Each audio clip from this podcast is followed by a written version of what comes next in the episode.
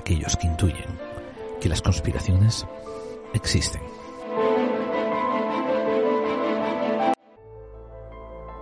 Hoy es uno de esos días, tardes, noches, madrugadas, no sé, todo depende desde dónde y cuándo nos estén escuchando, en que podemos decir que, que la realidad no es como la percibimos.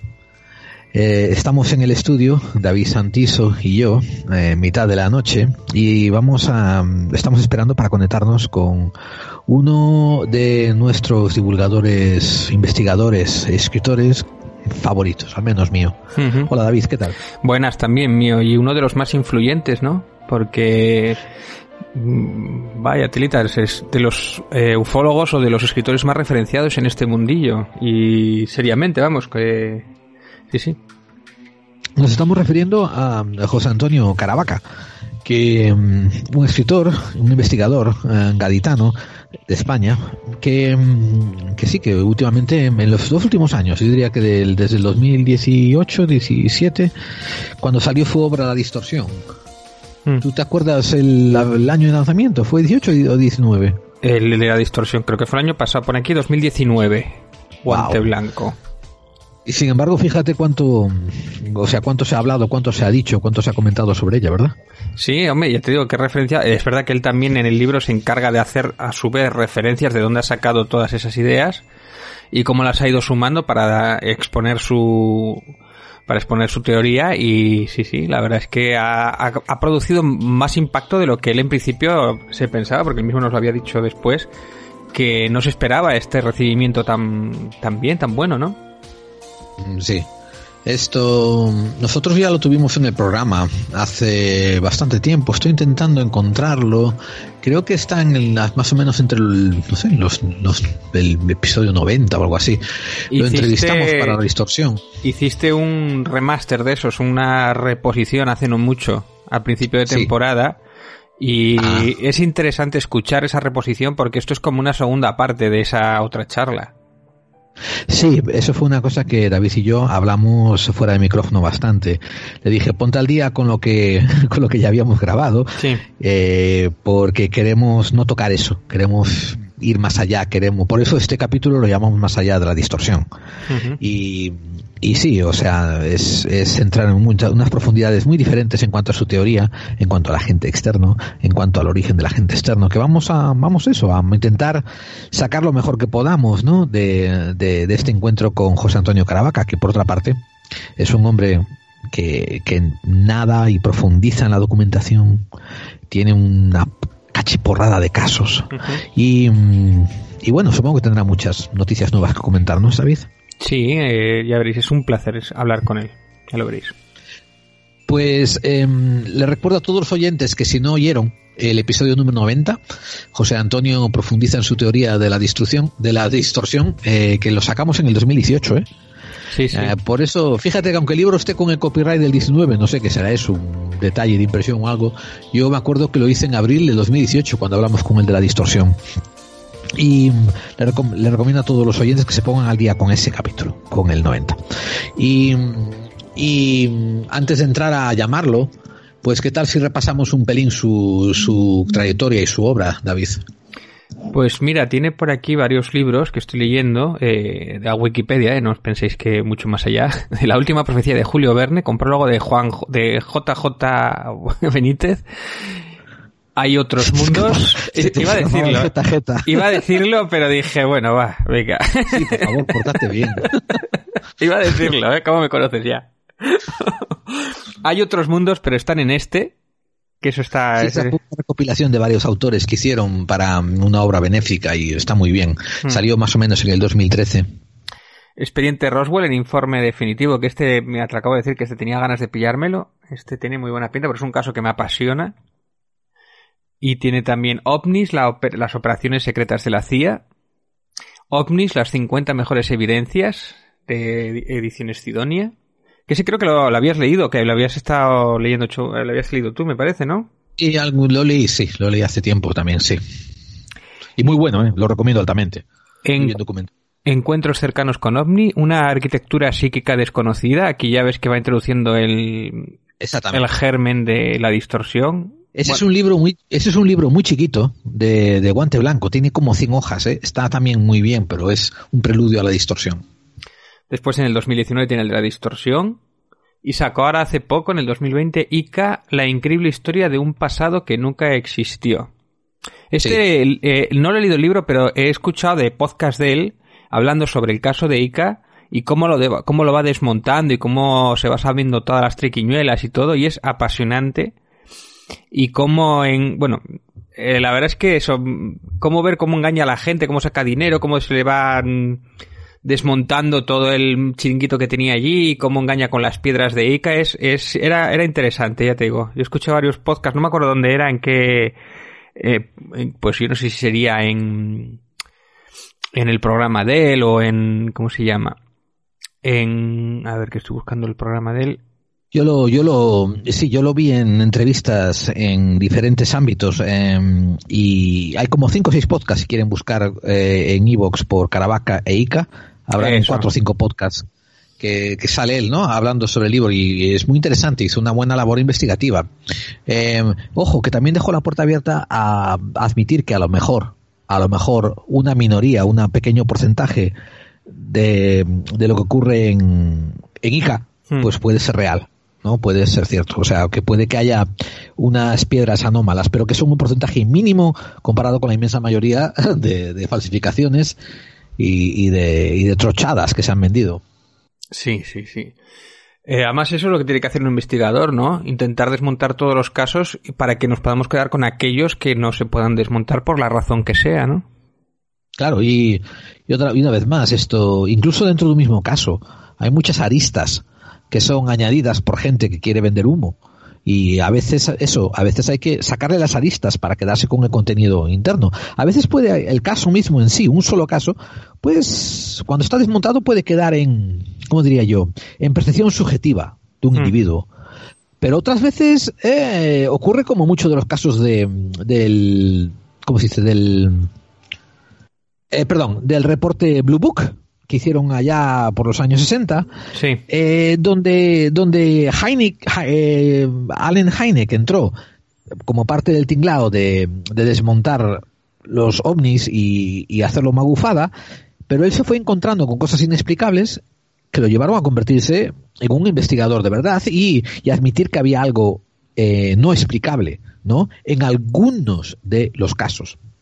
Y eso, como dices tú, puede pasarte en un compendio de casos o puede pasarte en uno solo. Hay que desganarlo todo y elegir lo que quedarse y lo que no. No, no, no, no añadirle tonterías y humo y sensacionalismo y amarillismo. Y bueno, y también colaborador habitual de Enigmas, de, de varias revistas del más allá de la ciencia y ese tipo de, de revistas pues de que tocan estos temas, ¿no? Lleva mucho tiempo escribiendo, desde los 90, eh, seamos, o sea, con artículos, como dices tú, con, con, colaboraciones en, en, otras revistas. O sea, que el hombre ya tiene años de bagaje. Y ha hecho mucho trabajo de campo y de, y, y, después de análisis. O sea, él ha ido persiguiendo los casos ovni, entrevistando a, a gente que ha, que ha sufrido esas apariciones o esos encuentros y, sí, sí. O sea, que en primera línea en primera línea y nos alegramos de que mm, él hubiese decidido em, comportamentalizar y poner en una estructura tan tan mm, eh, tan bien documentada lo que es eh, la teoría suya de la extorsión y después toda la casuística en la que él se apoya para llegar a la, a la teoría de la distorsión. Porque cuando tú y yo hemos leído el libro, o estamos en el proceso de leerlo, yo no lo he acabado, pero, o sea, he leído innumerable cantidad de segmentos ¿no? del libro hmm. eh, y, y, y, a mí me, me, me, fascina, ¿no? Lacan dice, esto podría ser esto. ¿Y por qué lo digo? Y pone este caso, y pone tal otro caso, y pone tal otro caso, y anota de, anota de página, a pie de página, la referencia, un artículo, hmm. o sea, es, es, su libro sobre la distorsión, ya te digo, no es solamente una teoría, es una documentación muy detallada de dónde se apoya él para llegar a esa teoría y yo creo que eso vale la pena. Sí, sí, eso me interesa muchísimo. Sobre todo que no deja ningún cabo suelto y te pone todas las posibilidades, aunque se queda con algunas más que otras, pero él te las expone todas y eso me parece un trabajo encomiable, vamos. Bueno, eh, pues antes de darle paso, antes de darle paso a nuestros estudios en la calle Skype, haremos unas pequeñísimas recomendaciones, eh, recordatorios. Eh, por ejemplo, ¿no? que Clave 45 es un programa hecho sin ánimo de lucro, ni monetización, el pobre David no cobra nada, yo tampoco, mm. y, y nada, lo único que lo hacemos esto es por un afán divulgativo, porque nosotros nos molestamos tanto como se molestan muchos de ustedes en separar el trigo de la paja, lo que es verdad de lo que es humo, y entonces hacemos estos programas para que ustedes eh, ayudarles a, que lleguen a sus propias conclusiones y no tengan que reinventar la rueda. y les exponemos lo que nosotros ya hemos encontrado y lo dejamos a su cariz para que lo evalúen. Eh, lo único que pueden hacer para apoyarnos es ayudarnos a difundir, propagarnos por redes sociales, compartirnos en Twitter, compartirnos en Facebook, compartirnos en todos esos medios. ¿no? Mm. David tiene el canal también llamado Pites de Grau, que está en YouTube. Eh, Clave 45 también tiene un canal de YouTube, suscríbanse a los dos. Sí. Pero más al de David. Eh, porque, bueno, en fin. Eh, y y, nada más, o sea, al, acabar la entrevista nos juntaremos otra vez y, haremos algún comentario para hacer un cierre, ¿verdad, David? Sí, sí, sí, sí, ya veréis, estamos deseándolo. Pues nada, sin más, eh, vamos a darle paso entonces aquí al, maestro José Antonio Caravaca, que nos va a profundizar en el tema de la distorsión y nos va a hablar de futuros proyectos y de investigaciones que está haciendo. Y nosotros vamos a intentar tirar de la lengua lo más que podamos. Hmm. ¿Listo, David? Listo, preparado. Pues vamos allá.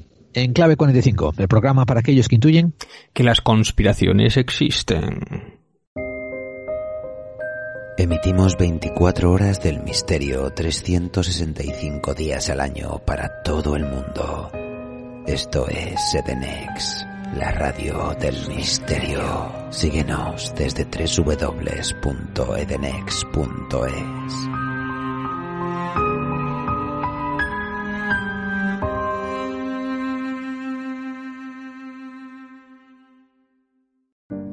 Once I rose above the noise and confusion Just to get a glimpse beyond this illusion I was soaring ever higher.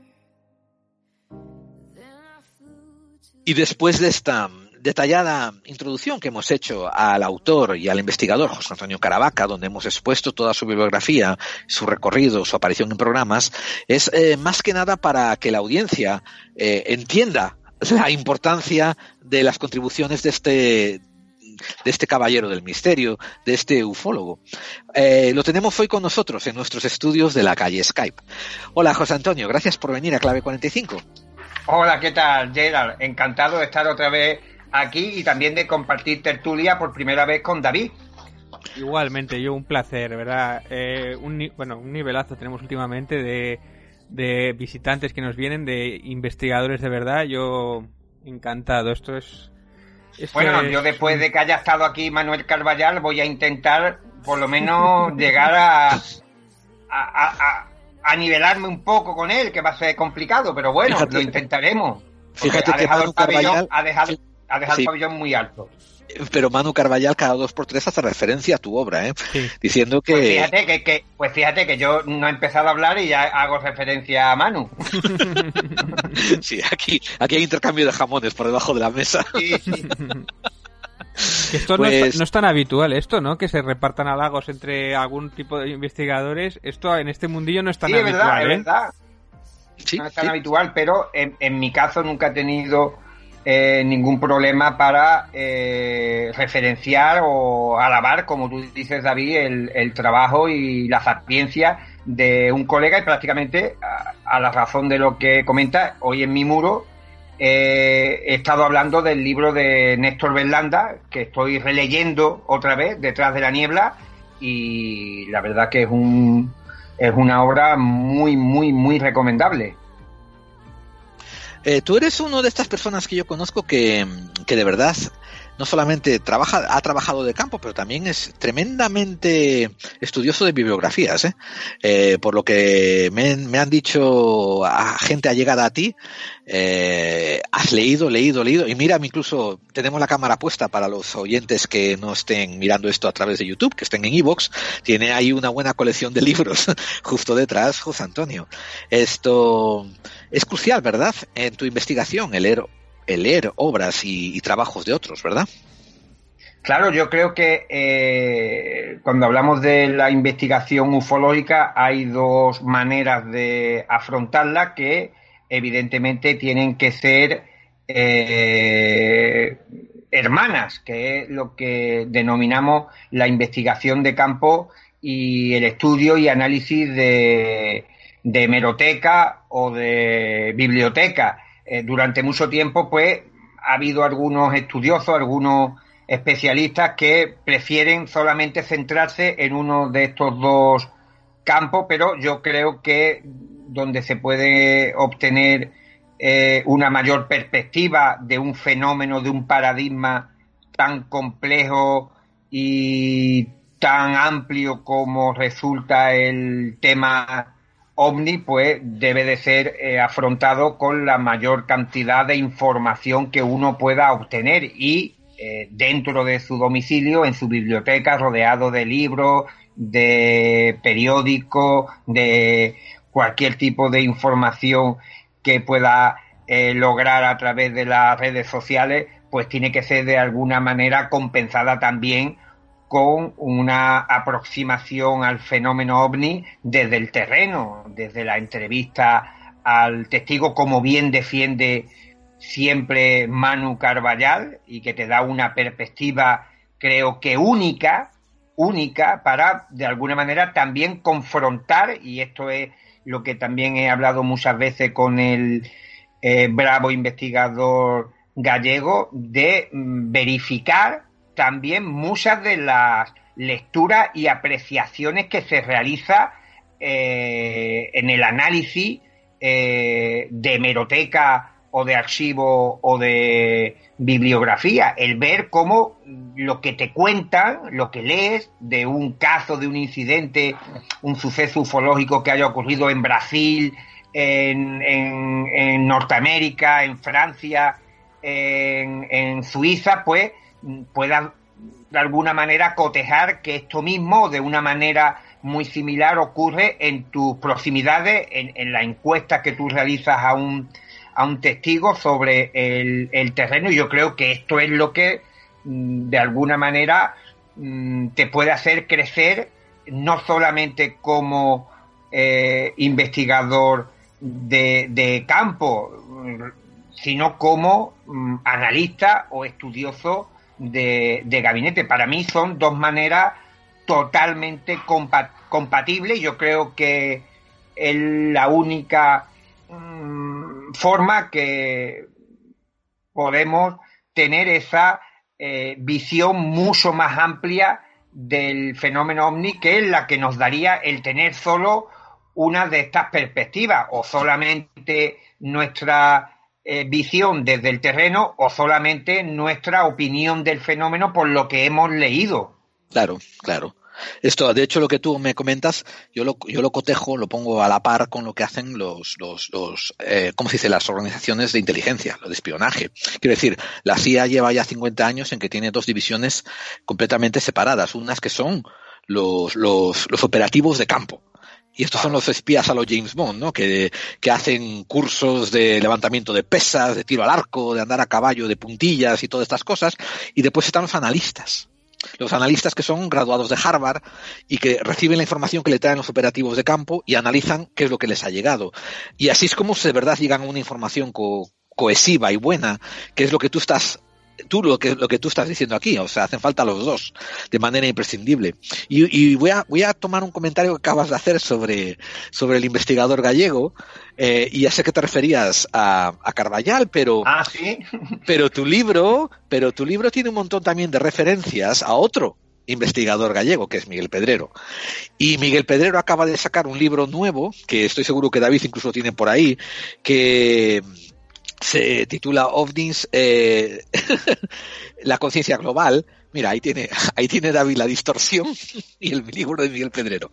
Y el, y el libro que a mí me llegó de Miguel Pedrero también hace un montón de referencias a Caravaca que, vamos, es una, es un momento, es una edad de oro para los investigadores, el ver cómo unos se nutren de otros y, se apoyan entre otros y se pasan las teorías unos a otros. Es maravilloso. Claro, yo creo que también la, la sinergia, lo que es la colectividad de estudiosos y solamente la confrontación, no solamente de las dos maneras de encarar la investigación del fenómeno ovni, sino también la confrontación de, ideas, de intentar establecer lazos de unión entre diferentes hipótesis y planteamientos sobre, insisto, una cuestión tan espinosa, tan, tan compleja y laberíntica como es el fenómeno ovni, como que tan pronto encuentras una puerta que parece que te va a conducir a alguna parte y cuando la abres por completo te das cuenta que está tapiada, que, que no, que no es esa ansiada salida del, del laberinto. Y yo creo que solamente con la, con la unión de una serie de, de investigadores y de estudiosos que puedan de alguna manera aportar algo en el campo teórico, pues llegaremos algún día, algún día, y eso es la esperanza que yo todavía conservo y anhelo, eh, hallemos algún tipo de, explicación o de respuesta a este maravilloso, desconcertante y fascinante asunto de los platillos volantes. Y os lo decía anteriormente, para mí también ha sido un gran descubrimiento, entre comillas, el poder establecer lazos de unión, de, compañerismo, de, amistad y sobre todo de confrontación de, ideas con eh, investigadores de la talla de Néstor Berlanda y Juan Acevedo desde, Argentina que están haciendo una labor extraordinaria, están desarrollando una serie de estudios en el campo de la ufología que hace unas décadas sería impensable. Y yo creo, y estoy en esa convicción,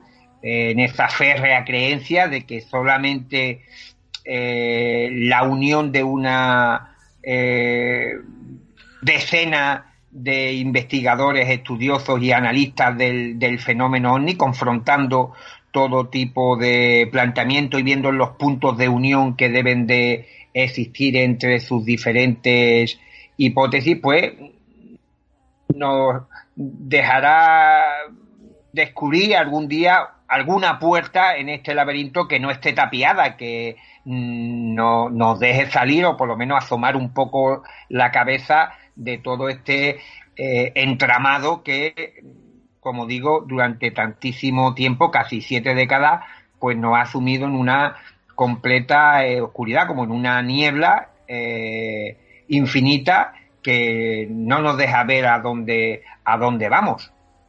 Um, sí, me encanta por dónde lo llevas. Eh, una cosa que estábamos comentando fuera de micrófono antes de comenzar esta entrevista en, en, Skype era que tú eras consciente de que la teoría de la distorsión no pretende ser una teoría holística que lo encompasa todo y que lo explica todo dentro del mundo de la ufología. Eh, así que para dar paso un poquito a nuestros oyentes, ¿podríamos, ¿podrías darnos así los titulares de en qué consiste las premisas de la teoría de la distorsión, por favor? Bueno, la teoría de la, de la distorsión parte de una premisa eh, principal que podríamos Mm, resumirlo en que el testigo no es un mero observador, no es un simple cronista de lo que observa, como defendía hasta el momento la ufología clásica, la que cree, la que eh, defiende que el fenómeno ovni está provocado por la visita a nuestro planeta por parte de seres alienígenas, extraterrestres que han manufacturado con chapas eh, tuercas y tornillos, una fabulosa aeronave que cruza la galaxia y que llega a la Tierra con fines de exploración o de eh, turismo, curiosidad o manipulativo, sino que el, testigo de alguna manera es la fuente en la cual este fenómeno, y yo lo dejaría ahí más que hablar de algún tipo de origen eh, concreto, de paradigma, de, agente externo, como yo lo denomino, para que también el lector, el aficionado, el, el colega, pues tenga una idea de que no solo circunscribo todo el paradigma ufológico a una especie de fenómeno psicológico, mental, alucinatorio o de enfermedad psicótica, sino que hay algo ahí que todavía no hemos podido determinar, pero que de alguna manera interactúa con el testigo, con la psique del individuo, del testigo, cuando se está produciendo el encuentro con el, con el fenómeno y con información que este agente externo extrae del, del inconsciente de los observadores, pues mm, fabrica una proyección que es indistinguible de la realidad que la ropa, que la, que la rodea y que en algunas ocasiones puede contener materia, pero tanto la estética, todo lo visual, como la narrativa en las acciones y conductas de los hipotéticos seres que descendieran de la nave divisada, pues estarían de alguna manera eh, influenciados o construidos con material psíquico eh, extraído, hackeado de la mente de los observadores y esto de entrada, aunque pueda parecer un tanto eh, difuso o complejo de, entender por parte de muchos de los que nos estén viendo o escuchando, pues ya de entrada pues explicaría uno de los grandes hándicaps que ha tenido la, la ufología y es por qué tenemos prácticamente un tipo de platillo volante o de ocupante por cada individuo, por cada testigo que ha denunciado algún tipo de, experiencia. Y esto ha sido quizá uno de los grandes problemas que ha tenido la ufología para eh, decantarse por una teoría o hipótesis concreta que pudiera resolver todo el enigma de los platillos volantes, puesto que resulta bastante difícil de admitir que eh, los archivos, la bibliografía, acumulada hasta la fecha, desde 1947, nos indique que tenemos cientos, cientos de naves supuestamente extraterrestres diferentes y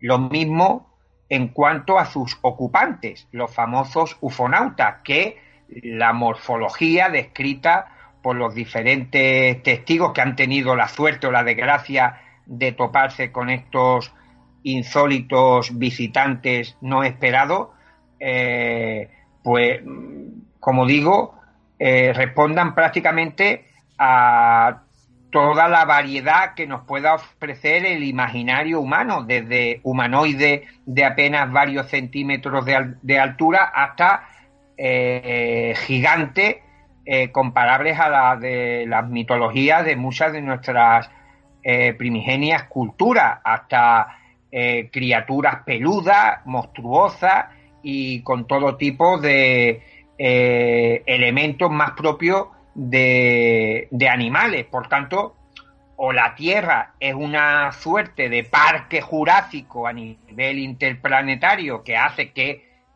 infinitas civilizaciones alienígenas lleguen aquí y aterricen y se dejen ver, o el fenómeno observado está sufriendo algún tipo de modificación por parte de los testigos, pero no a nivel cognitivo, como una falla de la mente de las personas eh, porque no saben reconocer lo que están viendo, sino porque realmente lo presenciado eh, está sufriendo algún tipo de interferencia por parte del propio observador que le hace verlo con una determinada estética, con un ropaje que está muy vinculado al propio factor sociocultural de, eh, del, observador. Una pregunta. Eh, incides mucho en el agente externo, que es la clave precisamente de la teoría. Agente externo, aunque en el libro le das sobre todo a la parte final del libro, que es la, la parte que más me ha gustado, la que más me interesa, es dar distintas explicaciones de lo que puede ser ese agente o agentes externos, porque imagino que en cada caso puede ser un agente o en otro caso puede ser otro agente externo. Pero yo me inclino más a que sea realmente un agente interno. ¿Por qué es externo en la mayoría de los casos y no interno? No, que no forme parte de una alucinación y, que sea un agente externo que no sabemos lo que es, lo que le haga alucinar a esa persona.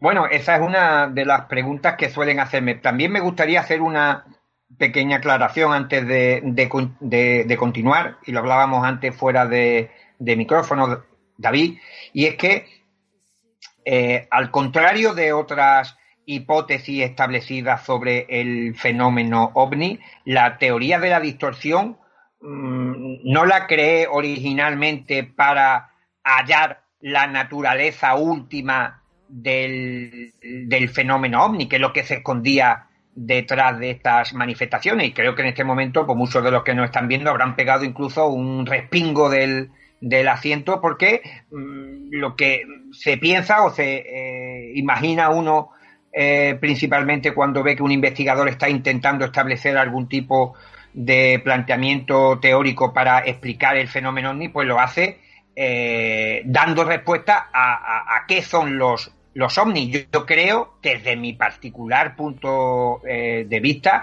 que ha sido un gran error por parte de muchos ufólogos, sobre todo en, los primeros años de irrupción del fenómeno ovni, de intentar explicar eh, la naturaleza del fenómeno ovni cuando todavía no teníamos claro cómo se estaba produciendo este tipo de manifestaciones. Y por tanto, la teoría de la distorsión nace con la voluntad, con el propósito, con la intención de, de, cómo se están produciendo este tipo de manifestaciones, si hay algún tipo de característica o de elementos que nos puedan llevar después a plantearnos qué hay detrás. Pero yo creo que el primer paso que se debería de haber acometido en el estudio y análisis del fenómeno OVNI, primeramente era conocer cómo o el modus operandi del fenómeno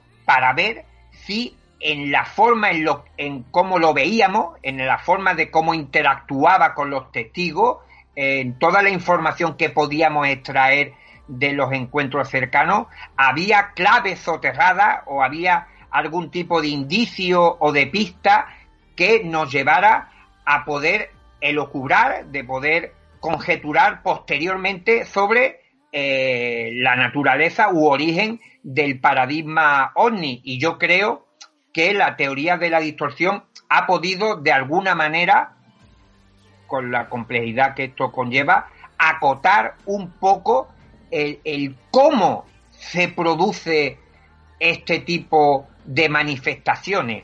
¿Por qué los testigos ven el fenómeno de una determinada manera. Y yo creo que teniendo meridianamente claro cómo se produce este contacto, podemos avanzar en nuestra investigación, podemos avanzar en nuestro estudio para el siguiente paso, el más complejo, determinar cuál puede ser eh, la causa, el origen, naturaleza del fenómeno, pero si no tenemos claro cómo lo vemos, porque eh, quizás muchos de los que nos están viendo y escuchando pues se plantean que no hay tantas dudas en el, en el cómo, sino que lo interesante es quién lo produce, pero la propia casuística, el estudio de los casos, de los cientos de informes que tenemos los investigadores eh, a nuestra disposición, nos está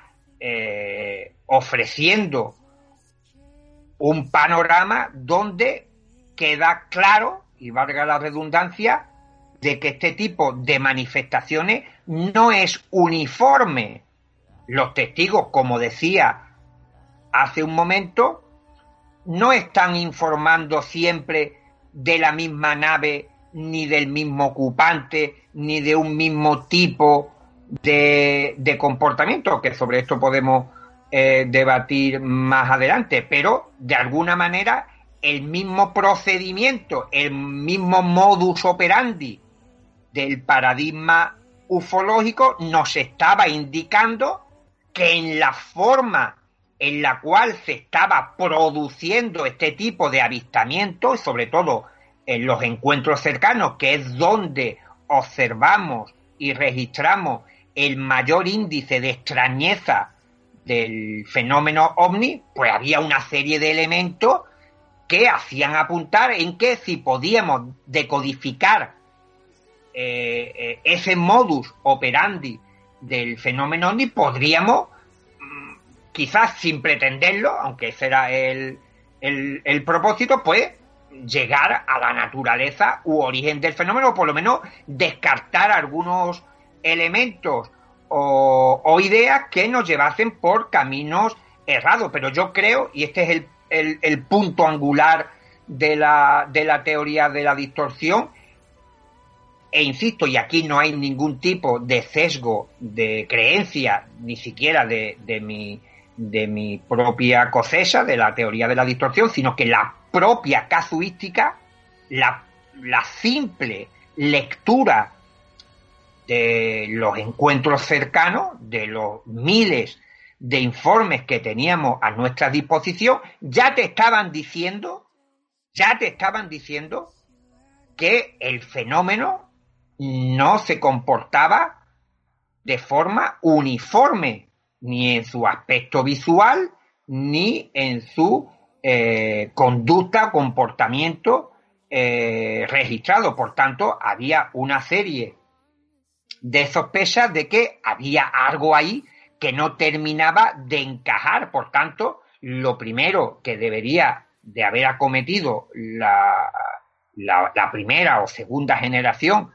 de estudiosos del fenómeno ni allá por la década de los 50 o 60 era determinar, esclarecer, eh, poner negro sobre blanco eh, cómo se estaban produciendo este tipo de encuentros. Pero la ufología tradicional, la, la talibán, la del tuerca y tornillo, pues siempre ha considerado que no había nada anómalo o extraño en la forma en la que veíamos los platillos volantes o teníamos esa interacción con los ocupantes de, los platillos volantes, cuando, insisto, la propia casuística te decía todo lo contrario, que había una serie de características y elementos en todos estos relatos que señalaban que, eh, como mínimo, eh, había suficiente información como para indagar en este sentido. En ese, en ese mismo punto, José Antonio, tú hiciste un mini estudio de los arquetipos básicos reconocibles que es maravilloso. Esto nos, nos dijiste que las interacciones que había con, con vamos, con los supuestos eh, visitantes o humanoides pertenecían a tres categorías, que exploraban los alrededores de la zona, que recogían muestras de terreno o que se ponían a reparar la nave. Y, y, sí, o sea, y una vez que una persona lo analiza de la manera en que tú lo haces, uno se queda rascando la cabeza, ¿no? Diciendo, caramba, no sé cuántos millones de años luz galácticos eh, y tal, viniendo a, investigarnos, ¿no? Y, se les caen los cinco tornillos eh, de tuerca que tienen en el andén de aterrizaje o algo así, y tienen que hacer ahí una reparación en la cuneta, en la calzada.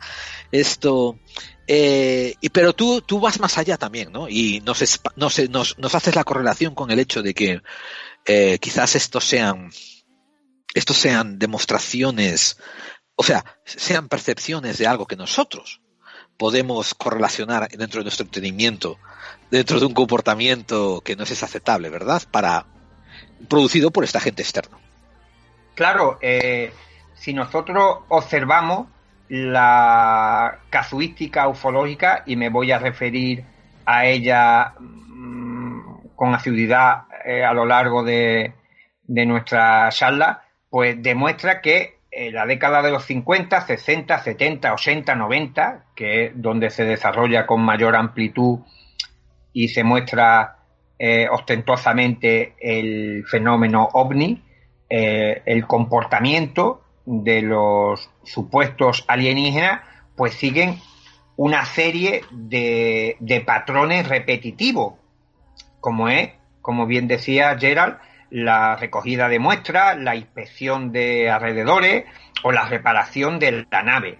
Claro, si tuviéramos una docena de este tipo de, encuentros, pues no habría mm, mayor problema.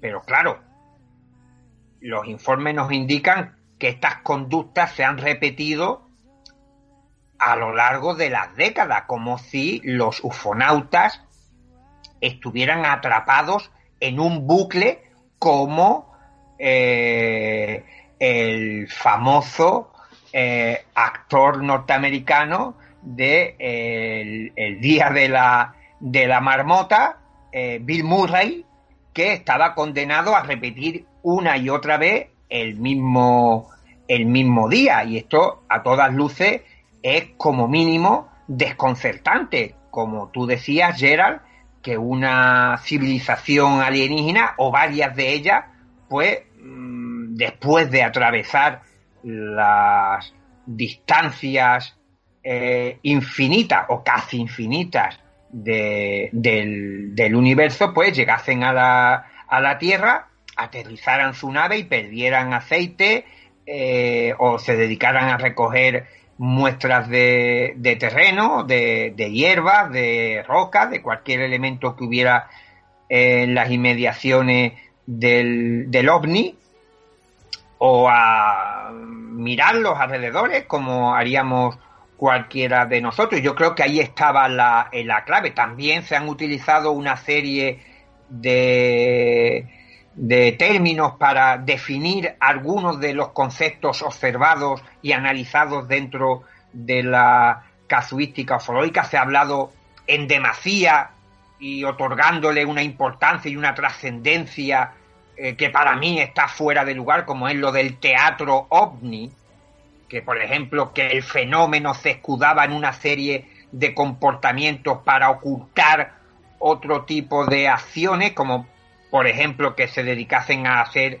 el teatro, la pantomima, la parodia de reparar la nave, incluso muchas veces con herramientas similares a las nuestras, que eso era una especie, como digo, de cortina de humo, pero analizando los casos, lo que uno eh, comprueba es que el fenómeno se está decodificando tanto a nivel visual como narrativo a través de los testigos. ¿Por qué digo esto? Porque, como tú decías, Gerald, cualquier persona puede imaginar que un vehículo, independientemente que sea una nave espacial prodigiosa, tripulada por eh, exceso eh, mm, científicos alienígenas de Dios sabe dónde, eh, cualquier tipo de vehículo que se traslade, un coche, una lancha,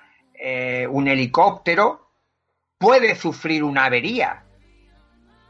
Los tripulantes, los pilotos de cualquier tipo de vehículo que realice un desplazamiento, también puede detenerse en un momento dado para mirar los alrededores, para maravillarse por el lugar que ha escogido para mm, tomarse un, un descanso o para, en el caso de que se tratase de un viaje a un lugar eh, desconocido o no habitual, pues recoger algún tipo de muestra o de mm, cualquier cosa que le llame la atención. Por tanto, este tipo de comportamiento, y por eso hablaba de arquetipos básicos reconocibles, son acciones y conductas que también son de alguna manera extrapolables por la mente inconsciente del testigo al fenómeno para que sea eh, conductas dictadas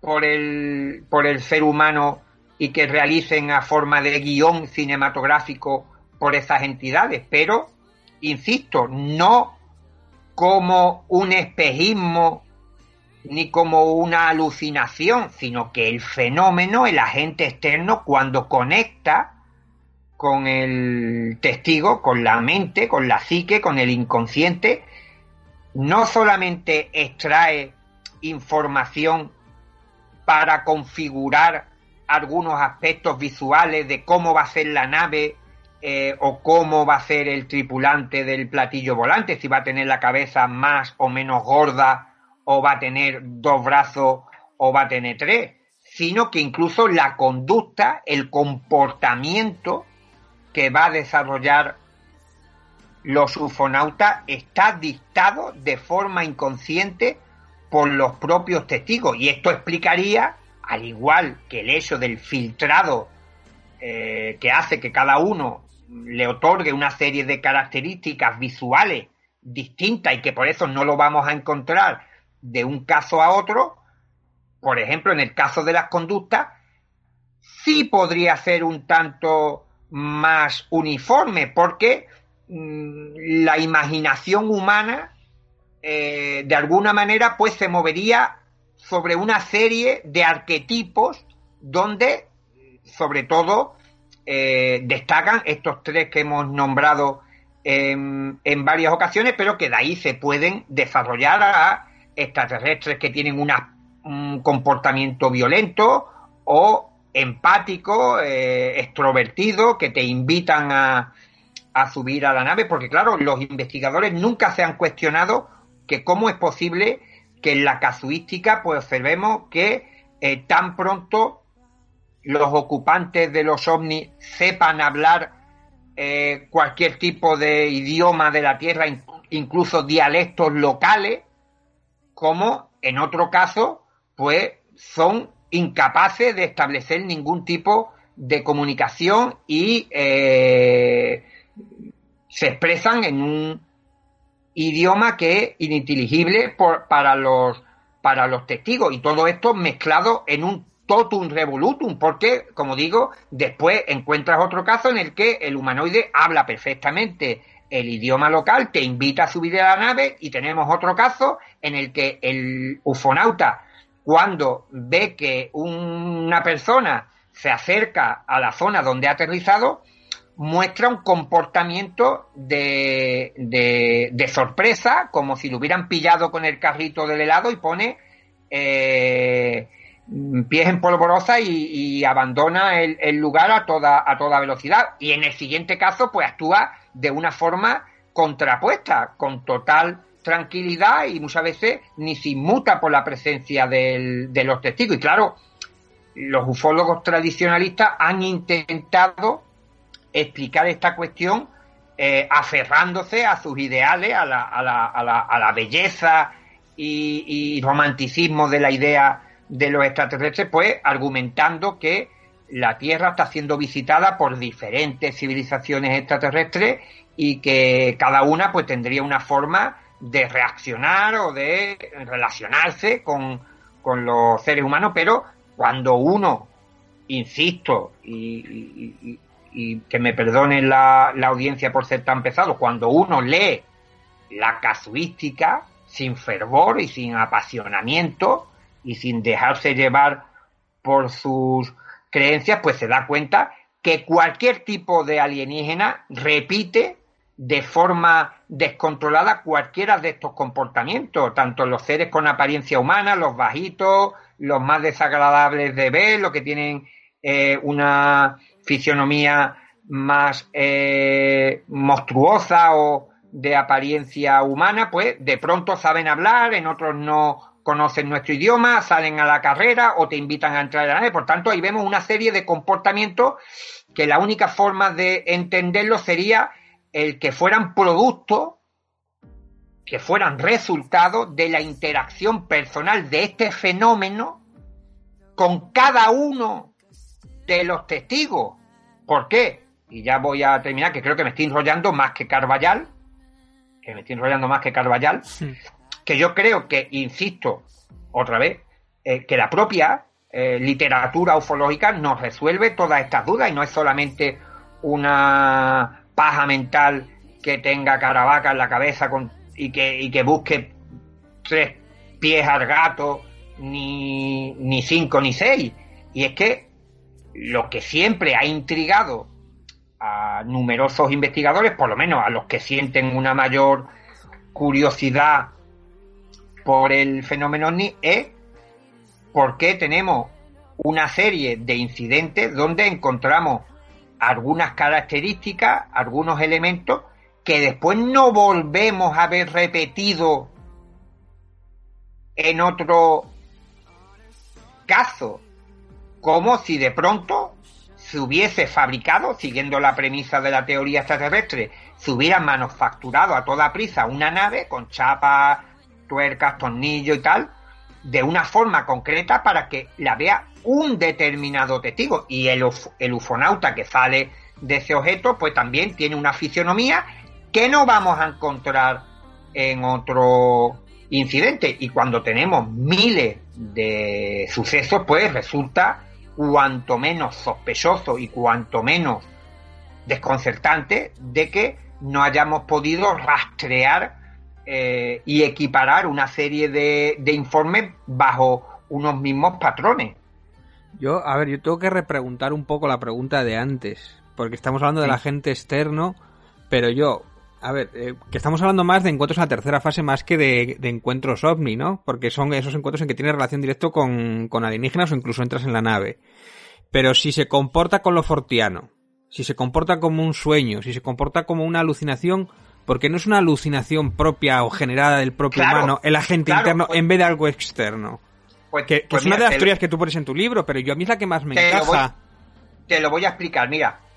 Y cuando digo esto, muchas veces los creyentes en la, en la teoría extraterrestre no solamente ya pegan un respingo de su silla, sino directamente apagan la reproducción en el YouTube o, acaban con el podcast, eh, no por vosotros, sino por no escucharme a mí. Y es que la única diferencia que hay, y me tomo mi tiempo, entre el fenómeno ovni y el monstruo del armario es que el fenómeno ovni deja huellas y tiene una parte física que es lo que hace que sea un misterio, que sea un enigma. Por ejemplo, la teoría de la distorsión bebe, bebe muchísimo de la hipótesis psicosocial. Mm. La hipótesis psicosocial se basa en lo que tú estás planteando, David, y de hecho hay algunos defensores de la hipótesis eh, psicosocial que me compran la idea, me la compran, dicen que está muy bien desarrollada y tal, pero que elimine la participación del agente externo y que lo delimite a una cosa simplemente interna de, los testigos y que tienen algún tipo de, proceso mental que puede ser también desconocido, que todavía la ciencia eh, psiquiátrica, la, la ciencia de que intenta ver cómo funciona nuestro cerebro no ha podido todavía esclarecer, pero que probablemente tenga un origen eh, también mm, ajeno a todo lo que hemos hablado de la sobrenaturalidad. Bien, primero, y enlazamos con la primera pregunta que, que lanzasteis sobre la mesa. La investigación de campo te lleva a comprobar que muchas veces el testimonio de las personas que dicen que han visto aterrizar un ovni, que han tenido un encuentro cercano, pues viene acompañada de una serie de, de huellas o que su avistamiento ha sido compartido por otras personas. Entonces, esto te está indicando que independientemente de que el fenómeno, como bien señala la hipótesis psicosocial, tenga una serie de características que lo, vincularía, que lo vincularían a, la, mente de, de los testigos y que tiene un componente sociocultural muy marcado, pues hay una serie de cosas que no parecen explicarse. Te comento, eh, eh, Michel Monery, el, fundador de la hipótesis psicosocial, hablaba de un término del, sueño lúcido, mm, como de alguna manera explicar por qué algunas de estas personas pues tienen en un momento dado un tipo de trance, de, de, de, ensoñación que le hacen ver un estímulo no identificado, que puede ser la luna, un faro de un coche en una carretera lejana, y su mente se em, empieza a trabajar con la imaginación, con el factor cultural, por la cultura popular que ha creado eh, la creencia irracional para ellos de, de los platillos volantes y transformar esa luz en un platillo volante con ventanas, con tal. Bien. Muchos psicólogos y muchos defensores también de la hipótesis psicosocial han esgrimido durante un tiempo que no quedaba claro y Michel Monir, Monery ha intentado también ajustar esta definición porque no entendía muy bien qué era esto del sueño lúcido y quién lo podía tener y quién no y cómo se producía. Pero claro, imagínate, la pregunta sería, ¿por qué después del fenómeno ovni no ha habido otro tipo de contagio similar, si estuviéramos hablando de algo estrictamente psicológico, que se pudiera comparar al fenómeno ovni? Por ejemplo, el Lendelman, famoso, el, tipo este creado eh, en un concurso fotográfico que era una especie de, de, de fantasma o de entidad de varios metros de altura, vestido con un fra, con un traje de chaqueta, sin facciones, y que fue muy popular a través de las redes sociales, un medio de comunicación impensable en la época del nacimiento de la ufología, pues no ha provocado ni histerias, ni contagios, ni gente que entre ahora, entre ahora en ese sueño lúcido y vea o tenga ese tipo de, de experiencia tampoco la hipótesis psicosocial ha podido determinar por qué personas que no tienen influencia cultural con el fenómeno ovni, pues han comunicado o han relatado una experiencia similar a la de otros testigos en otros puntos del, planeta y sobre todo eh, la pieza angular del fenómeno ovni que mm, este tipo de, de visiones desde el punto estrictamente psicológico, pues no provoca ningún tipo de perturbación sobre el terreno. ¿Quiere decir esto que la hipótesis psicosocial está errada? No.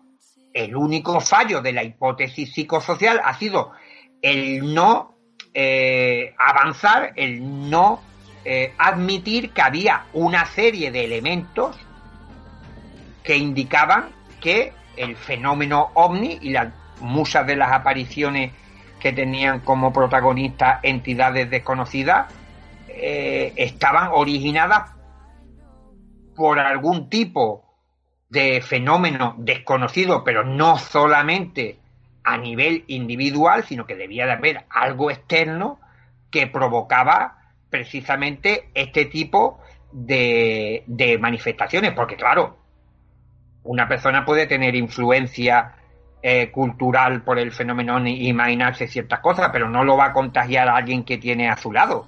Entonces hay una serie de elementos comunes que sí vertebran una serie de experiencias que parece indicar que hay ahí un sustrato, hay un germen, hay algo ahí que todavía se nos escapa, que yo no me aventuraría a decir que es extraterrestre, que, que es un sistema de control, que es algo que no está manipulando, ni muchísimo menos, pero creo que existen bastantes evidencias e indicios de que todavía en el estado actual en el cual nos encontramos, pues no hemos encontrado las respuestas adecuadas que nos expliquen por qué este tipo de encuentros que sí parecen tener esa vinculación, como yo estoy defendiendo, entre la mente de los testigos y lo observado, pero que hace que en determinadas ocasiones pues tenga una carga física, tenga una materialidad que la distingue de este monstruo del armario del que yo pero eh, hablaba al inicio. La materialidad, que es a lo que voy. Yo tengo,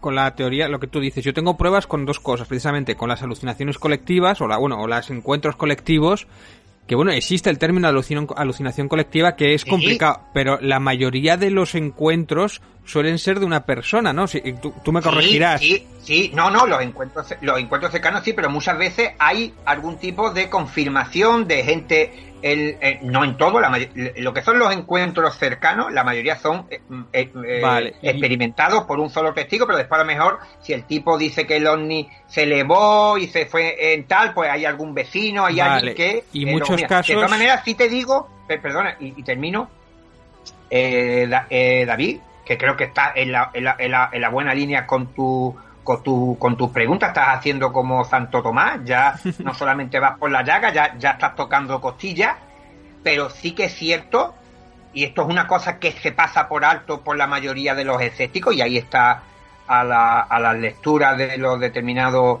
trabajos que hay publicados sobre este aspecto, pues mm, remito a aquel que tenga dudas, que la oficialidad de la psicología, la oficialidad de psicólogos y sociólogos que han examinado la hipótesis psicosocial, y ellos son escépticos con el fenómeno ovni, eh, indican que hay algunas cosas propuestas desde la teoría psicosocial que están cogidas con, con, alfileres, como el hecho de, del, sueño lúcido, el hecho de la, de la mm, psicosis colectiva, eh, que, que no son, aunque son términos que todos tenemos como muy asimilados, como muy bien perfilados en, nuestra cabeza, pero que después a, a nivel práctico, ojo, que no está tan tan probado de que esto en un momento dado puede haber un caso, puede haber dos, pero tantísimos casos, bueno, y sobre todo hay otro elemento que eh, he olvidado mencionar en mi exposición, y es que el simple hecho de que los diferentes gobiernos eh, de varios países hayan dedicado tiempo, esfuerzo y dinero en ver qué hay detrás del fenómeno ovni, pues también te está de alguna manera señalando, no como una evidencia para presentar en un juzgado, pero sí lo suficientemente eh, sospechosa de que aquí hay gato, ya no patas de gato por contar, sino que hay gato, gato encerrado. Cuando uno ve, y yo creo que esto es un, un mazazo a, las creencias eh, o digamos a las posturas más escépticas, el conocer que la, el ejército español, para no ir siempre poner de ejemplo a los americanos ni, ni a los de otra nación. Aquí en España, durante mucho tiempo, eh, cuando se encuestaba a nivel oficial por parte de los militares eh, un incidente ovni, pues uno de los cuestionarios hacía preguntas como eh, cómo era el tripulante del platillo volante, si llevaba cinturón, si llevaba bota, cómo iba vestido, si llevaba un artilugio en la mano. Entonces, hay que dejar claro que las autoridades, la inteligencia, pues se consideraba que eh, este fenómeno era lo suficientemente interesante, fíjate, los términos que utilizo también alejado del sensacionalismo y de lo que se suelen utilizar en esos países. No, es que los militares saben. No, no, yo lo que estoy mm, siendo lo, lo, más parco a la hora de, añadir adjetivos grandilocuentes o intentar convencer a, a, los que nos están escuchando, viendo mm, con retórica, sino simplemente digo que los militares, los servicios de inteligencia, consideraban al menos que había un interés ahí de algo que se podía investigar.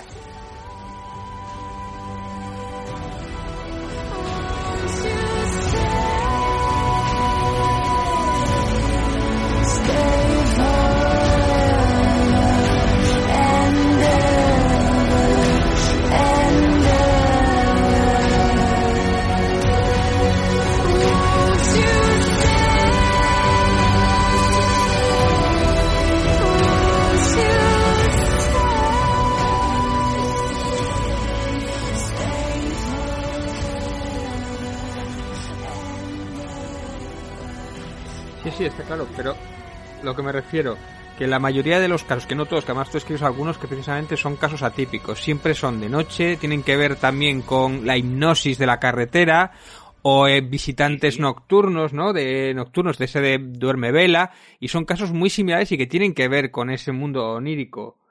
y las alucinaciones colectivas, yo no sé si eso, que es lo de que contagiar a otra persona de una percepción o de una historia, pero después cuando tú les haces las preguntas, que eso imagino que lo habrás hecho muchas veces y tal, si te describen exactamente lo mismo o cosas parecidas, si cada uno ve una alienígena de una manera o realmente han visto lo mismo también, claro. Y después también me interesa muchísimo lo de las evidencias físicas, porque por ejemplo a Manuel Carballal le preguntamos sobre las evidencias físicas y dijo que él nunca, en los casos que él había investigado de primera mano y había estado en los sitios, nunca había conseguido una evidencia física o una prueba. Bueno, evidencias hay muchas, pero la prueba de que algo físico había aterrizado ahí o había tenido allí, nunca la había encontrado.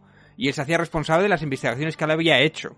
Entonces, claro, eh, eh, me interesa mucho la prueba, eh, eso que se encuentra en el campo quemado, que después se hacen test o si hay radiación o ese tipo de cosas, eso nunca ha trascendido, nunca ha demostrado o se ha conseguido demostrar. Claro, evidentemente, si no, ya hubiéramos abandonado el terreno de la, de la hipótesis, de la especulación y estaríamos hablando de, de, la, de la veracidad de un, de un fenómeno cual, cual fuera su, su origen o, o naturaleza. Lo que yo estaba diciendo, que lo que distingue al, al, monstruo del armario, que me perdone el pobre, que estaba muy tranquilo ahí entre la ropa, y el fenómeno ovni, es que el fenómeno ovni tiene una serie de evidencia física, cuando me refiero a evidencia física, es precisamente a que en el terreno haya una serie de marcas y evidencia que indiquen que lo que dice el testigo pueda tener eh, esa mm, coartada por parte del medio que rodea a la aparición que atestigua de forma silenciosa que aquí ha ocurrido algo. Evidentemente, que, haya, que haya una desecación, que haya la huella de un pie, la huella del pie no puede ser interrogada. La huella del pie no te va a decir soy la huella de un extraterrestre. Desde el punto de vista de la, de la, investigación, yo, por ejemplo, cuando fui a investigar el caso de los Villares, Jaén, personalmente eh, en el año 98, nos tenemos que remontar al siglo pasado, pues yo observé en diferentes visitas al lugar cómo se fue despoblando de vegetación. El sitio acabó yermo, sin ningún tipo de, de vida vegetal, y aquello se produjo a raíz del aterrizaje o del supuesto aterrizaje de un artefacto en la zona, aunque eh, como ocurre en muchos encuentros cercanos, el testigo ni vio que el aparato iba ni, ni llegaba, simplemente aparecía. Y esto es otro de los elementos a tener en cuenta en este tipo de, de apariciones, que siguen algunos elementos escénicos de otro tipo de fenómenos sobrenaturales asociados a entidades desconocidas. Y yo ahí fui testigo de cómo la zona en la cual se había producido aquel aterrizaje, cuando yo fui en el 98 ya tenía muy poca zona en el centro, se iba de, eh, tenía poca vegetación, pero por los alrededores sí, sí había, yo no le di mayor importancia porque no había visto el lugar antes de que se produjese, pero sí al, poco tiempo, al año siguiente, en sucesivas visitas, pues al final aquello acabó eh, como un como, como un solar. Evidentemente, ese solar no te va a decir aquí ha estado una nave, una nave extraterrestre. Esos indicios, por eso yo hablaba de que ese tipo de, características son los que a mí me interesan, los que a mí me llevan a pensar que aquí hay algo más que un fenómeno eh, simplemente mm, mm, psíquico. Por ejemplo, la, y el término de Gregor no podría de hecho que tiene que ver con esto la mente colectiva o, una forma de pensamiento, ¿no podría explicar eso también y a la vez viniera del interior de una persona? O sea, que, que se creara ahí...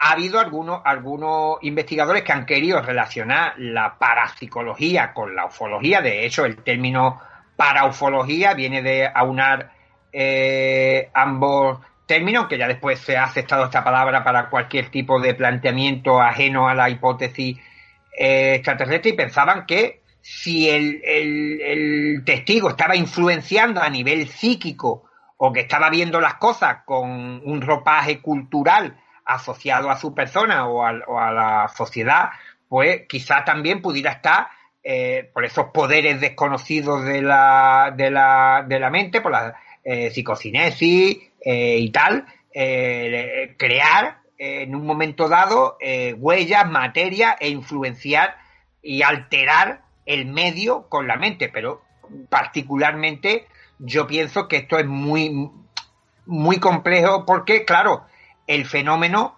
podría ser, eh, si se limitase a una serie de características eh, eh, individuales, pues llegaría el momento y teniendo en cuenta, porque claro, a diferencia de otros fenómenos paranormales, y, hablamos del terreno de la parapsicología, en el caso de la ufología, si fuera un, un anexo de la parapsicología, la ufología, mm. que tiene, que tiene su, su, su relación, pero si fuera estrictamente un anexo a la parapsicología, pues los parapsicólogos se hubieran encontrado, porque claro, en parapsicología, cuando uno encontraba un parasnota como Uri que era capaz de doblar cuchara, había uno, o dos, o tres, o cuatro. Aquí tenemos en España a Mónica Nieto, que, que estuvo investigando eh, personalmente eh, Manuel Carvallal. Ya, ya, creo que iremos parejo en las veces que nos hemos citado eh, mutuamente, pero a lo bueno hay que, hay que citarlo. Pues digo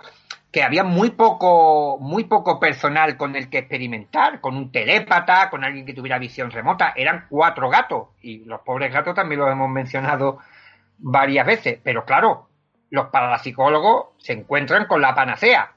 Cientos, miles de testigos que de golpe a porrazo están experimentando una serie de fenómenos parapsicológicos, si seguimos la tesis de, de que todo se produce a nivel mental, y ya le añadimos una cosa que no se admite a nivel eh, científico y que también estaríamos hablando de algo eh, anormal, de que los poderes desconocidos de la mente pues estuvieran interactuando y creando este tipo de, de, apariciones, pues los parapsicólogos pues tenían cientos de personas a los que investigar, a los que estudiar, pero sin embargo este tipo de, de encuentros se producen en una serie de, de condiciones muy concreta, que no se reproduce, no, no, por ejemplo, si fuera un fenómeno paranormal, ya de entrada, por ejemplo, el testigo podría tener este tipo de acceso a lo mejor en un estadio de, eh, de fútbol o delante de más personas.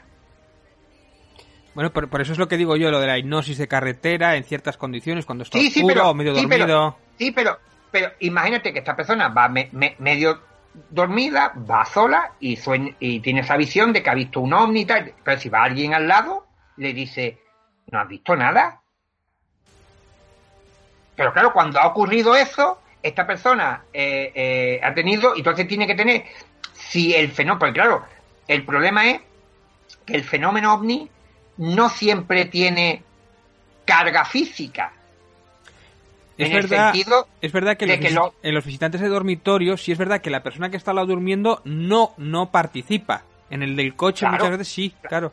Claro, pero como deja también claro Manuel Carballal, y ya estoy sumando por encima, eh, hay muchas cosas que se están añadiendo al fenómeno ovni que quizás no tengan nada que ver con el paradigma ufológico. El, el, tema ovni es un enorme cajón desastre y lo mismo te hablan del Triángulo de las Bermudas, del experimento Filadelfia, como de los visitantes de dormitorio o las mutilaciones de ganado del Área 51 y de los Moai de la isla de Pascua hmm. o de las pirámides de Egipto. Por tanto, también esto es una suerte de Torre de Babel, que cada uno habla un idioma y todo el mundo está trabajando hipotéticamente en la misma construcción, pero esto va a llegar a un momento dado que, va a colapsar. ¿Por qué? Porque yo creo que también otro de los grandes problemas que ha tenido la ufología es determinar,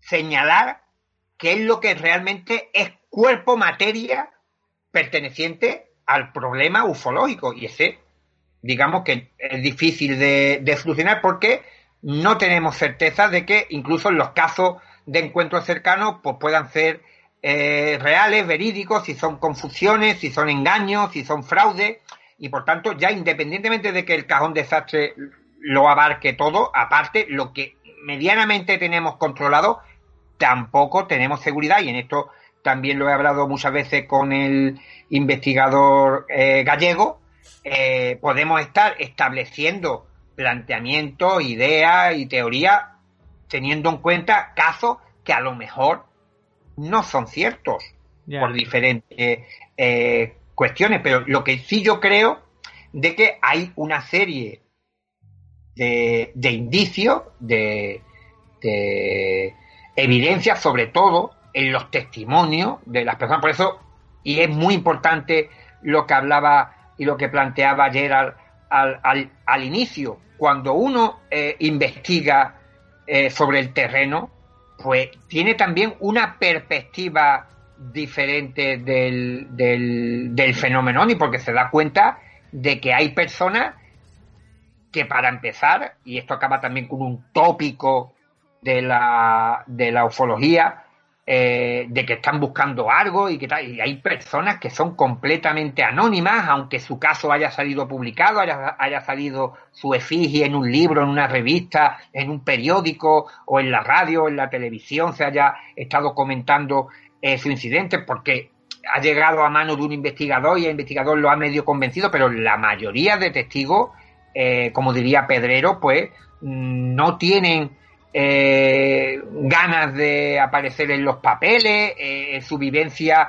muchas veces lo, comentan como algo que ha ocurrido y que no le encuentran explicación y cuando uno, por eso te decía que también es importante, porque solamente la, investigación eh, teórica de gabinete, que, que, para mí es apasionante, yo he pasado muchísimas horas aquí rodeado de, de libros y tirado en el suelo, cotejando documentos, estableciendo eh, reglas y, intentando ver si hay alguna clave que se, que se nos haya pasado por, eh, por alto, pero claro, cuando uno tiene cara a cara, y esto sí es un tópico, y cuando uno mira a los ojos a los testigos, pues también obtiene una verdad, tiene una, una, una evidencia, que a lo mejor no es una evidencia cuantificable, medible, pero eh, muchas veces el testimonio de una persona sirve para condenar a otra o para eh, llevarlo delante de. No sé quién me decía un, policía que precisamente el testimonio humano es de lo menos fiable, ¿no? Porque es terrible. De lo que te ha contado, lo que ha pasado a, verdad, puede haber un abismo.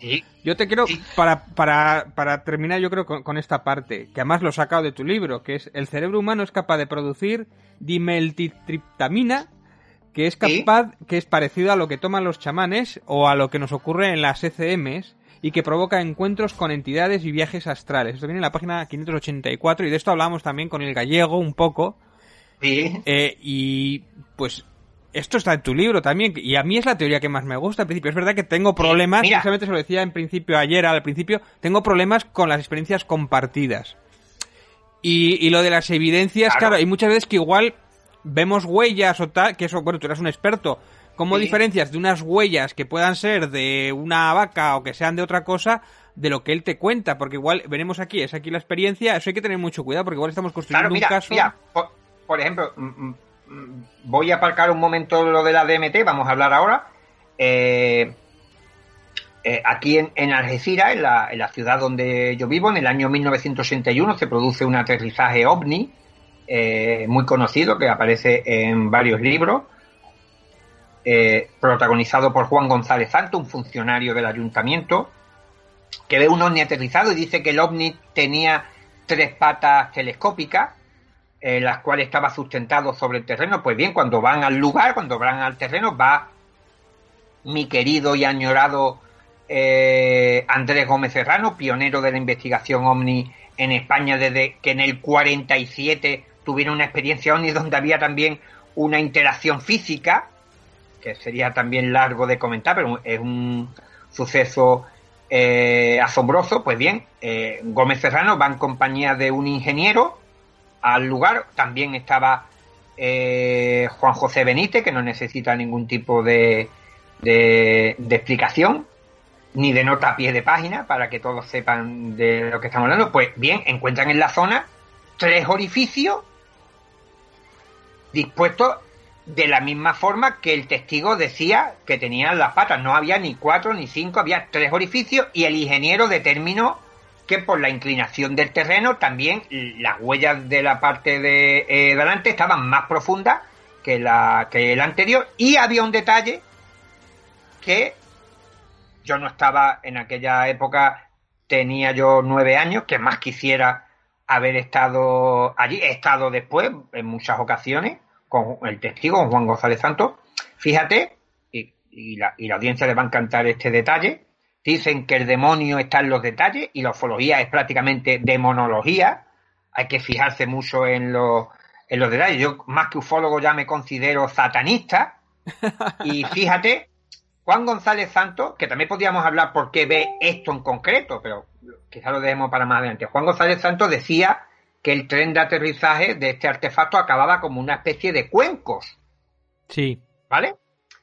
Entonces, los tres, los tres orificios en el interior, eh, eh, lo que produjo aquel orificio, no te voy a decir que fuera las patas de la nave, pero siguiendo tu ejemplo, si hubieran sido eh, mm, orificios que ya estaban en el lugar y que por las coincidencias de la vida eran tres y estaban dispuestos de aquella forma triangular, bien, pues había vegetación, había varias hojas en algunos de estos orificios, yo vi la fotografía y me fío totalmente de la palabra de los que estuvieron allí implicados, las hojas, y digo que hay fotografía, estaban dobladas en forma de cuenco, o sea, con la misma forma de que hubiera estado presionada por un cuenco.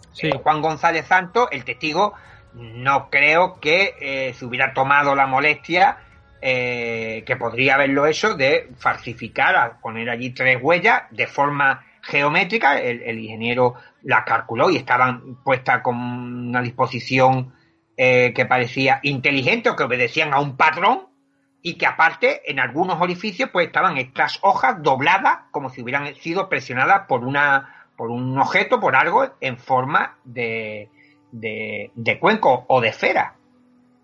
Y, hablando de la DMT, yo tengo la fortuna de contar con la, con la amistad y también lo comentaba hace un buen rato ya, eh, de Néstor Berlanda, psiquiatra, aparte de, estupendo ufólogo e investigador de, campo, experto en la DMT, en esta molécula que produce nuestro organismo y que eh, ya la ciencia está considerando como eh, una posible eh, sustancia que está relacionada con algunas experiencias un tanto extraordinarias que puedan ser eh, experimentadas por eh, las personas, pero incluso Néstor Berlanda, eh, que cree que la DMT, la producción de DMT en algunas personas, pueden servir como de acceso a esta realidad, a este universo cognitivo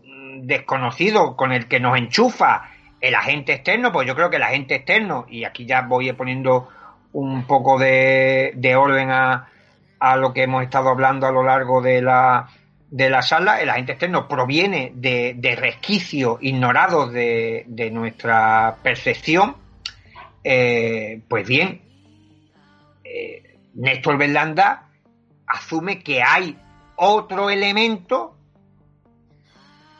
en el, en el engranaje este que produce este tipo de, manifestaciones, teniendo como base, y esto es idea y desarrollo del planteamiento teórico de Néstor Berlanda, de Juan Acevedo y de otros compañeros del CIFO allí en Argentina, pues creen que la DMT, la producción de esta molécula que produce eh, alucinaciones y tal, no sería eh, la causante de que veamos ese tipo de, proyecciones o de visiones, sino que sería de alguna manera la llave que nos conectaría a ese universo donde se producen este tipo de, manifestaciones. Y eso lo dice Néstor Berlanda, especialista eh, en la materia y que ha investigado y que ha analizado eh, Pero ahí, ahí me, cuesta, a ver, yo creo que ese, ese escalón me cuesta ya bastante, lo de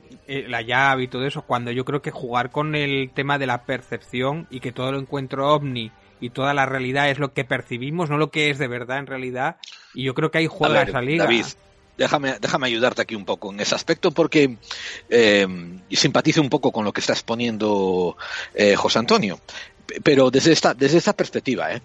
Ya tú también has oído, como yo, que nos han comentado que la, la cantidad de la masa oscura en el universo sobrepasa a la, a la, a, al universo visible por, por o sea, por muchos porcentajes. Creo que he oído decir recientemente que el, que el 80% del universo es más oscura, ¿no? Mientras que solamente el 20% es, visible. Es una teoría, teoría, tampoco está... Eh, es un estimado. Y, y, cierto, no está confirmado, es un estimado. Pero uh, tú lo que sí te gusta, y yo, yo, lo sé porque lo hemos hablado fuera del micrófono, es el, el, la metáfora de, de Planilandia de las dos dimensiones sobre la una dimensión que se dobla el papel y las tres dimensiones. Esa la puedes percibir bien. Ahora, aquí, aquí yo te llevo a las cuatro dimensiones, cinco dimensiones y seis dimensiones, que ya sé que no existen. Pero si, si tenemos una y dos y tres, tenemos un buen porcentaje de pensar que es posible que exista 4, 5 y 6, que no somos capaces de verla. Y ahora te voy a dar a ti un salto, un salto más grande, escucha. Esto, que esto yo me lo he callado muchísimo cuando yo hago mis propias evaluaciones aquí en antena, y no lo digo mucho, me lo he callado bastante, pero es hora de, sacarlo a que apoye la distorsión. Si tú envieses un ente, un ente, estoy buscando las palabras precisas, un ente de, de sexta dimensión, que no solamente tiene dimensiones que tú no percibes, sino que no intuyes y que no eres capaz ni de imaginar. Y por un segundo tuvieses una interacción con él, tu cerebro probablemente uh, usaría una, un artificio de reduccionismo. Quiero decir, aquello que fuera lo que vieses, como es algo que se escapa a lo que has visto, a lo que te es posible de comprender, tu cerebro lo reduciría a algo que tú podrías entender. Por ejemplo, algo forteano de un encuentro ovni. Quiero decir, por ejemplo, ¿no? A un ser de un metro y medio embutido en un traje eh, de, de, aluminio brillante que está sí. recogiendo manzanas. Sí, Porque sí, eso sería la interactuación que tu cerebro es capaz de procesar de aquello sobre lo que no tiene datos. Y lo que dice ahora José Antonio es cuando la parte subconsciente y la parte no utilizable y la parte no consciente de nuestra biología entra en contacto con un pasito más allá de lo que no hace nuestro consciente. Y esto, y cuando él dice llave, se refiere a mecanismos, a instrumentos claro. para poder dar ese pequeño pasito. Y no te estoy hablando de llegar a la sexta dimensión. Te estoy hablando de llegar a la dimensión 3,25. Sí, sí, sí, sí, más o menos eh, sé lo que sé lo, sé lo, que me queréis decir. Espera un segundín. Lo, que no lo descarto, pero, pero, ¿eh? Mira, que yo no lo descarto todo esto ni mucho menos no, no, ¿eh? y no y no soy sí, escéptico pero... yo sé que el fenómeno existe pero lo que quiero decir es que y de hecho me gusta mucho la teoría que esto yo la decía Carl Sagan lo que decíamos antes de eh, la tercera dimensión dos dimensiones si vienes de una cuarta o de una quinta tú no lo percibes ves algo como borroso pero si yo me tomo una droga y tengo alucinaciones de visitantes o yo estoy en un momento en un estado un poco raro y tengo esas visiones o si yo estoy en un estado alterado de conciencia y tengo esas visiones me parece más sencillo, más explicable que realmente yo estoy alucinando, que sea no, algo artificial, pero, pero, no que pero, vengan de verdad. Pero perdona, pero es que, te, es que te voy a decir una cosa, es que las experiencias con la DMT, eh, sin, sin irrupción del fenómeno del agente externo, de la sobrenaturalidad, extrañeza, anomalía, que nos encanta y que, y que, y que estudiamos, emula muchas de las características del fenómeno ovni, de las apariciones uh -huh. marianas, de los fantasmas, pero no es exactamente igual, sino lo que te está diciendo, como decía Gerard, que parece servirse de unos mecanismos que tenemos en la mente que son los que se ponen en funcionamiento también en la, en, en la, en la faceta eh, forteana, que es la que nos interesa, pero sobre todo la no continuidad del fenómeno es lo que a mí me hace descartar de plano la hipótesis psicosocial y la hipótesis de la alucinación a través de droga. ¿Por qué?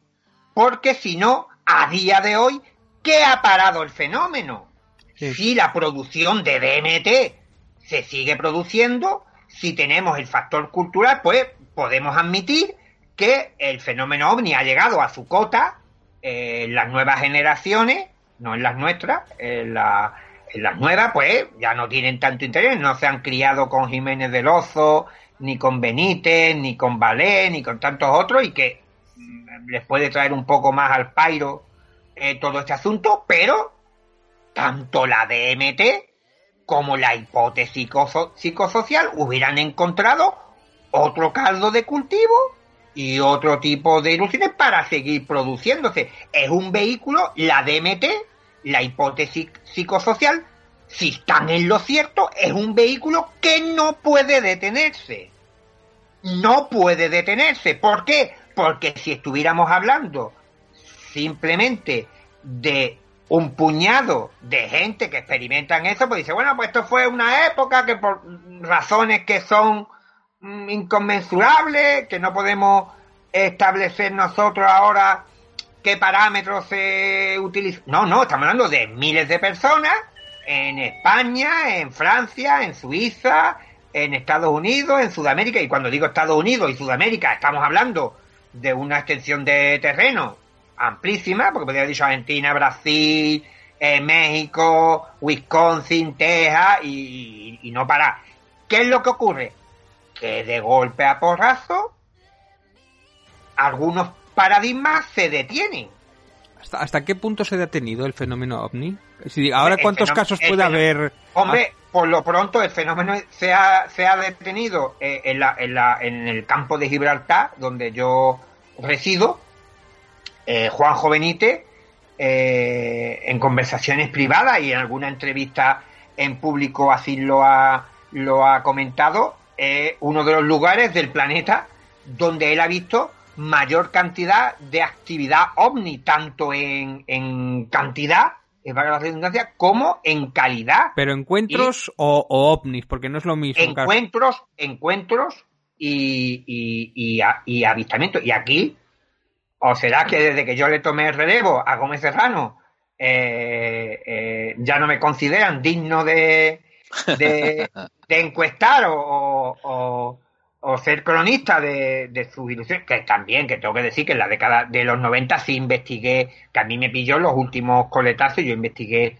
algún encuentro eh, cercano y lo pude eh, estudiar, pero que ya a raíz del apagón ufológico, como yo lo he denominado en alguna, en alguna parte, que le hacemos también muchas gracias a mi amigo Jesús Ortega, eh, el apagón ufológico, pues ya esto se retiró. Y claro, igual que se ha retirado, eh, claro, está, bueno, está hablando Caravaca de donde él vino. No, se ha retirado de, prácticamente España, aunque hay algunos casos residuales y tal que se siguen produciendo, pero ya no con la la frecuencia de antaño y esto se puede extrapolar a, todo el continente europeo. En Sudamérica parece que hay algunos lugares, en Argentina, el otro día estuve de, de charla también en un canal de YouTube con un investigador argentino, Quique, que están recopilando allí algunos casos, pero evidentemente ya no mm, con la con la frecuencia de antaño y esto te quiere indicar que aparte de la DMT, que yo la, le doy la importancia y le doy la,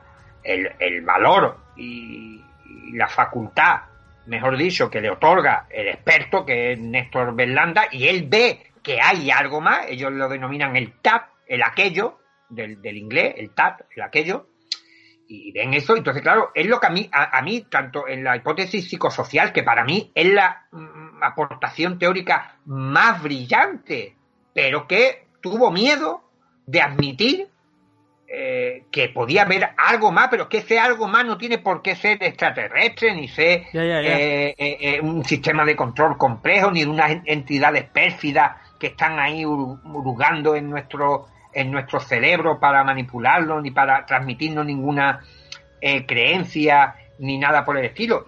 Pero lo que te comento, que la hipótesis psicosocial pura y dura la hipótesis de la alucinación a través de drogas, de, incluso de la DMT que podamos producir a nivel de organismo y que nos lleve a, tener este tipo de, encuentros, que ya digo que la sola ingesta de DMT te lo produce en, una circunstancia, en, un escenario que, que, sí, que reproduce algunas de las cosas reproduce algunas de las cosas que encontramos en la fenomenología forteana, pero no es idéntica, lo que nos está indicando que la hipótesis psicosocial, que la teoría de la distorsión, está en lo cierto, que hay una serie de mecanismos eh, psíquicos, iba a decir eh, cerebrales, mm, de mecanismos psíquicos, que se ponen en funcionamiento. Por ejemplo, Michael Pessinger, con el famoso casco de Dios, eh, a través de la estimulación electromagnética de algunas partes del, cerebro, aunque también a día de hoy se ha puesto en tela de juicio algunos de sus experimentos y que mm, algunas universidades que lo han intentado replicar parece que no han obtenido eh, los mismos resultados, pero dejemos esto, pero parece ser que a través de los campos electromagnéticos la mente humana también en algunas situaciones recrea, recrea, parodia si puedo utilizar este término, eh, algunos de los elementos clásicos de las apariciones sobrenaturales, pero no es idéntico, lo que demostraría que el cerebro humano tiene esos mecanismos, ese software, que puede ser eh, estimulado con DMT, puede ser estimulado eh, con campo electromagnético, puede ser estimulado. estimulado de maneras que aún no sabemos todavía. Claro, y aparte, El, resultado, el producto que obtenemos de los encuentros cercanos, de las apariciones marianas, de los de los avistamientos del BIFU, parece que están utilizando el fenómeno, utiliza precisamente este tipo de resortes y mecanismos. Y claro, y la pregunta es obvia y el, el, el, pe que se muerde la cola. Bueno, pero esto no podría ser todo originado por el ser humano y volvemos a lo mismo. ¿Por qué personas que no tienen conocimiento de cierto tipo de creencias? Porque, por ejemplo, el fenómeno ovni eh, y bueno, y los fenómenos forteanos han demostrado para mí una cosa eh, alucinante, desconcertante. Eh, si muchas veces levanto la, la voz es por entusiasmo, no es por, no, es por que quiera yo prevalecer en mi planteamiento, que es una mera eh, idea, pero fíjate, para mí es fascinante ver cómo el fenómeno ovni y otro tipo de apariciones tienen rasgos endémicos. Eh, por ejemplo, ¿por qué los gaditanos no vemos la Santa Compañía?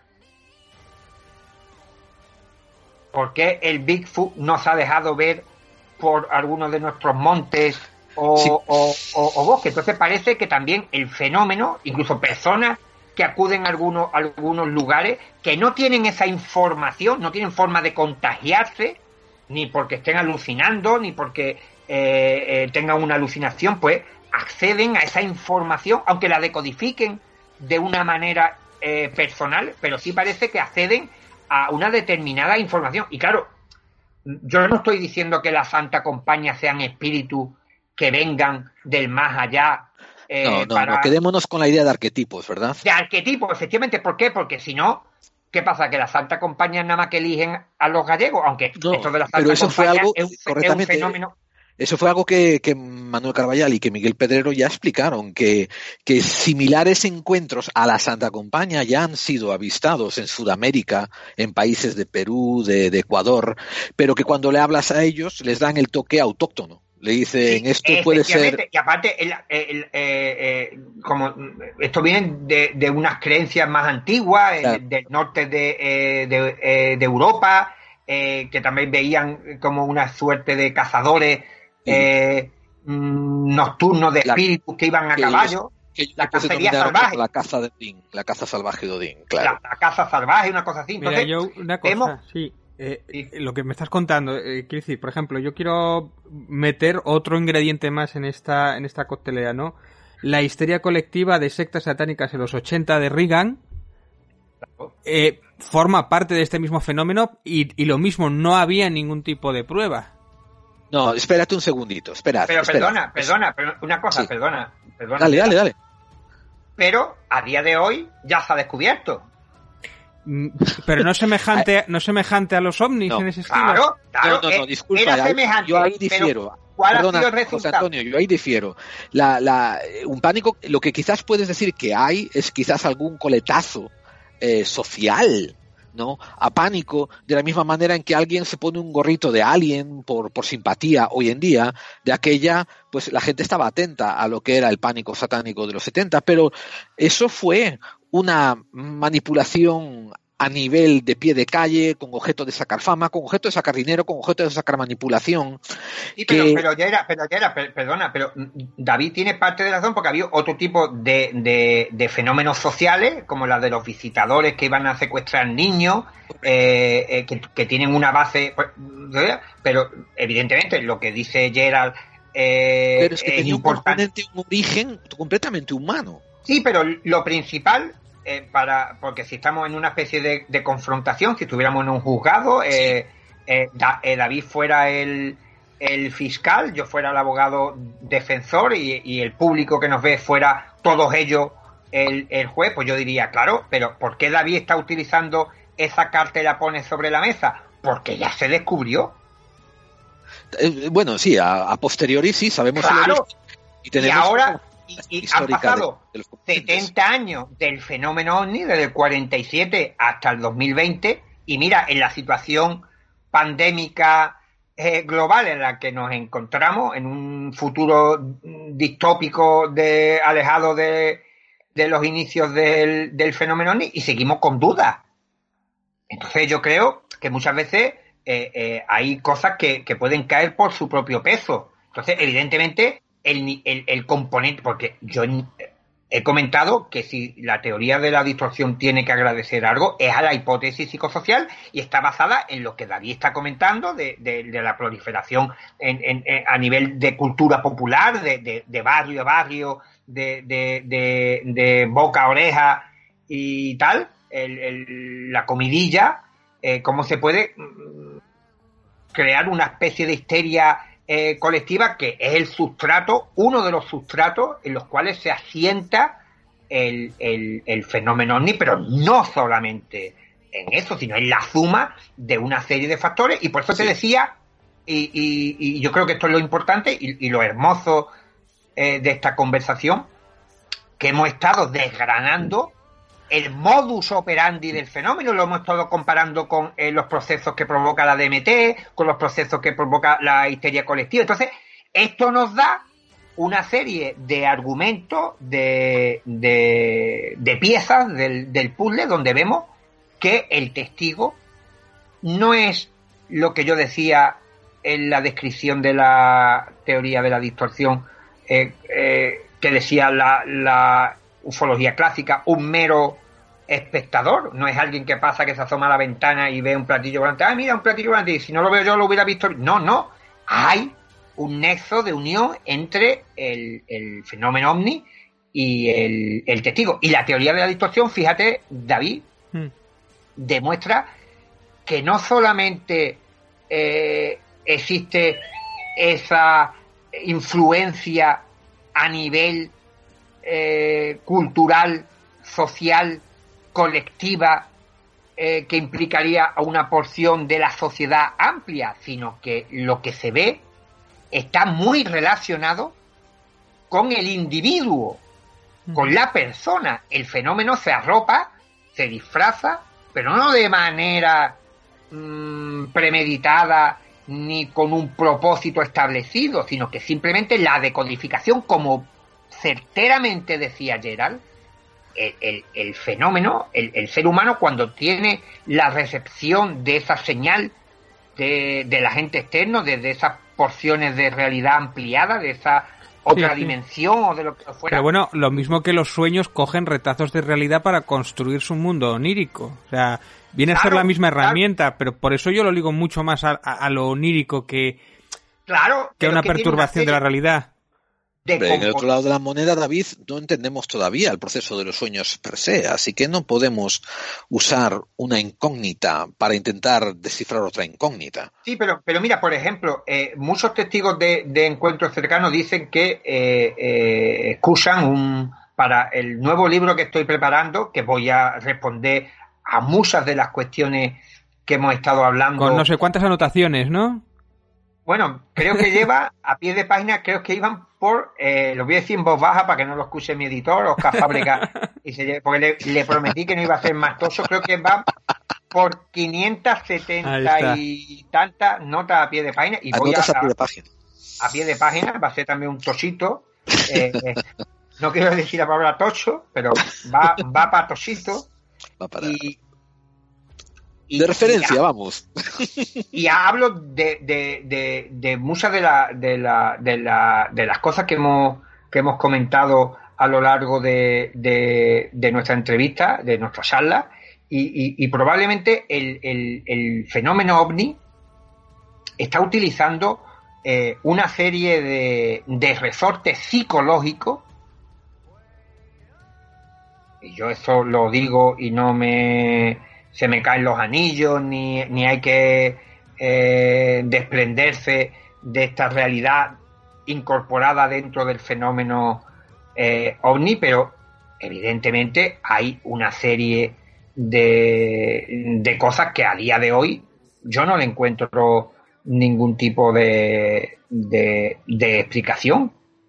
Hay cosas que, como digo, todavía dibujan un halo de, sobrenaturalidad, entendido esto no como extraterreno, insisto, sino como que simplemente eh, nos señalan que mm, hay que seguir, hay que seguir indagando porque mm, tenemos, y esto es lo más sorprendente, más mm, preguntas que respuestas. Y la, eh, prueba es que Ignacio Darnaude llegó a acumular más de 300 hipótesis para explicar el fenómeno Dime tú a mí eh, de la complejidad que estamos hablando, cuando en un principio pensábamos, no, estos son naves extraterrestres, cuando Kenean no vio aquello, los primeros compases de investigación, no, esto no tiene mucho, mucho recorrido, por lo menos a nivel intelectual o a nivel eh, de buscarle eh, explicación. Estos van a ser naves extraterrestres, pues estamos en el, en el 2020 y, y yo creo que ya iremos cerca de 400 en,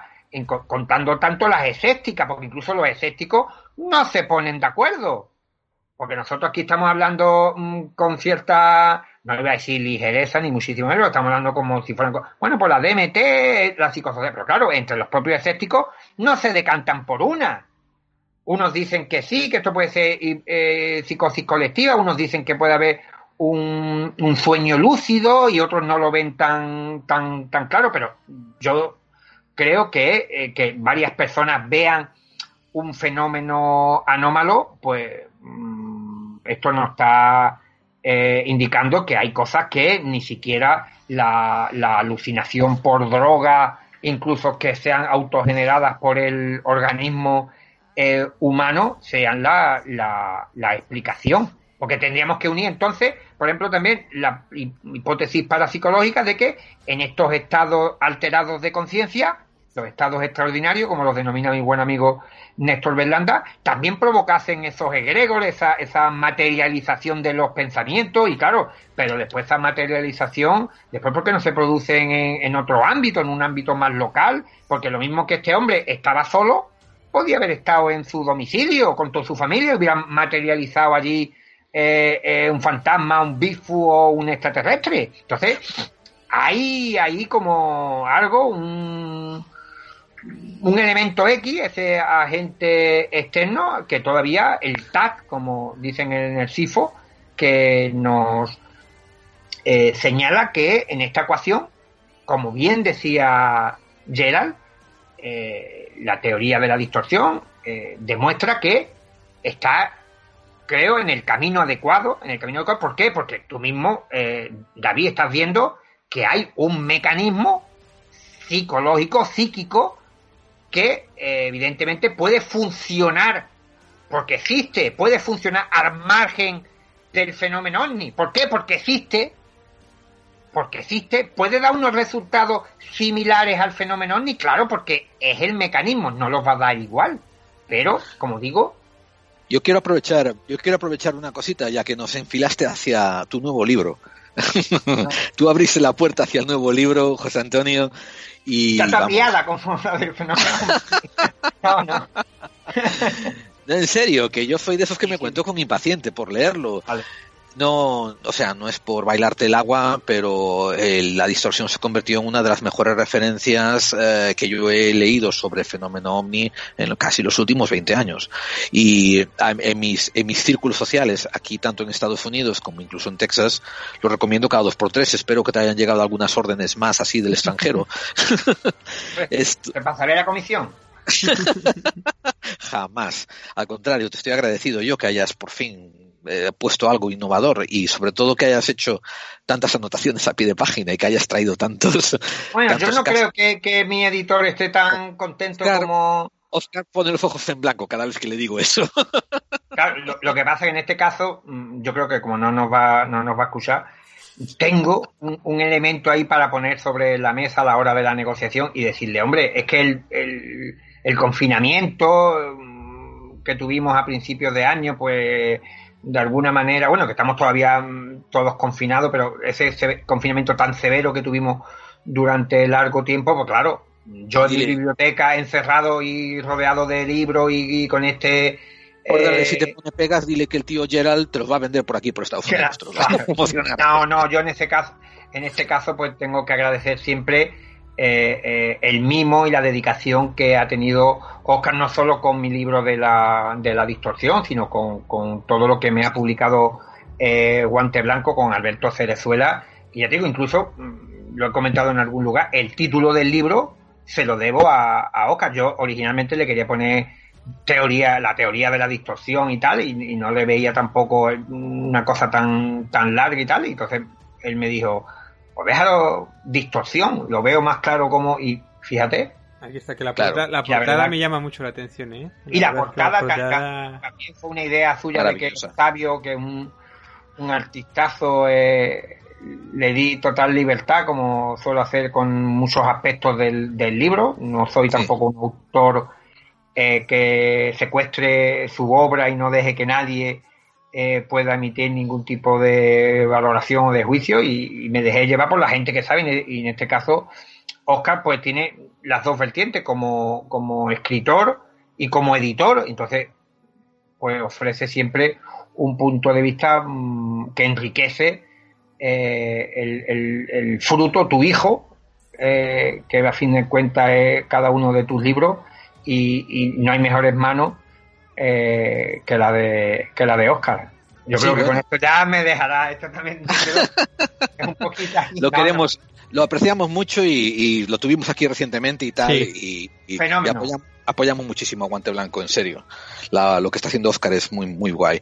Esto, eh, para los que no, la audiencia que llegue tarde, ¿no? Estamos refiriéndonos a Oscar Fábrega Calahorro, que es el editor de ediciones Guante Blanco, y que ustedes pueden mirar en nuestra hemeroteca, que tuvimos muy recientemente una entrevista con él hablando sobre sus libros más recientes y sobre la editorial en sí, que es una editorial que está abriendo camino en el mundo de, de lo forteano, lo extraño, lo ufológico, lo paranormal, con unos libros muy innovadores y aparte, voy a hacer un pequeño inciso, ya que yo trabajo en, o soy parte de, Guante Blanco, también dando voz o, letras, según se mide, a opiniones e investigaciones y estudios, mm, no siempre a favor de la realidad de muchos de los misterios y fenómenos que nos gustan, sino también mm, apostando por la veracidad y por la y por la honestidad.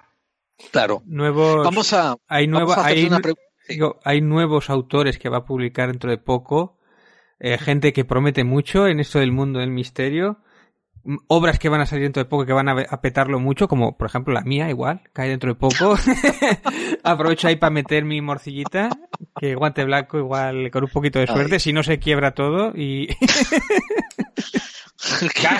Hay como la he metido. No se pueden asegurar como hace un año. Sí, sí. Pero, Vamos, no, no, yo esperemos que no. No, bueno, te puedo decir que, por ejemplo, que mm, mm, eh, la editorial Círculo Rojo en esta época difícil, pues ha seguido publicando y, y en su faceta de autoedición y, y ha batido también algunos, algunos récords.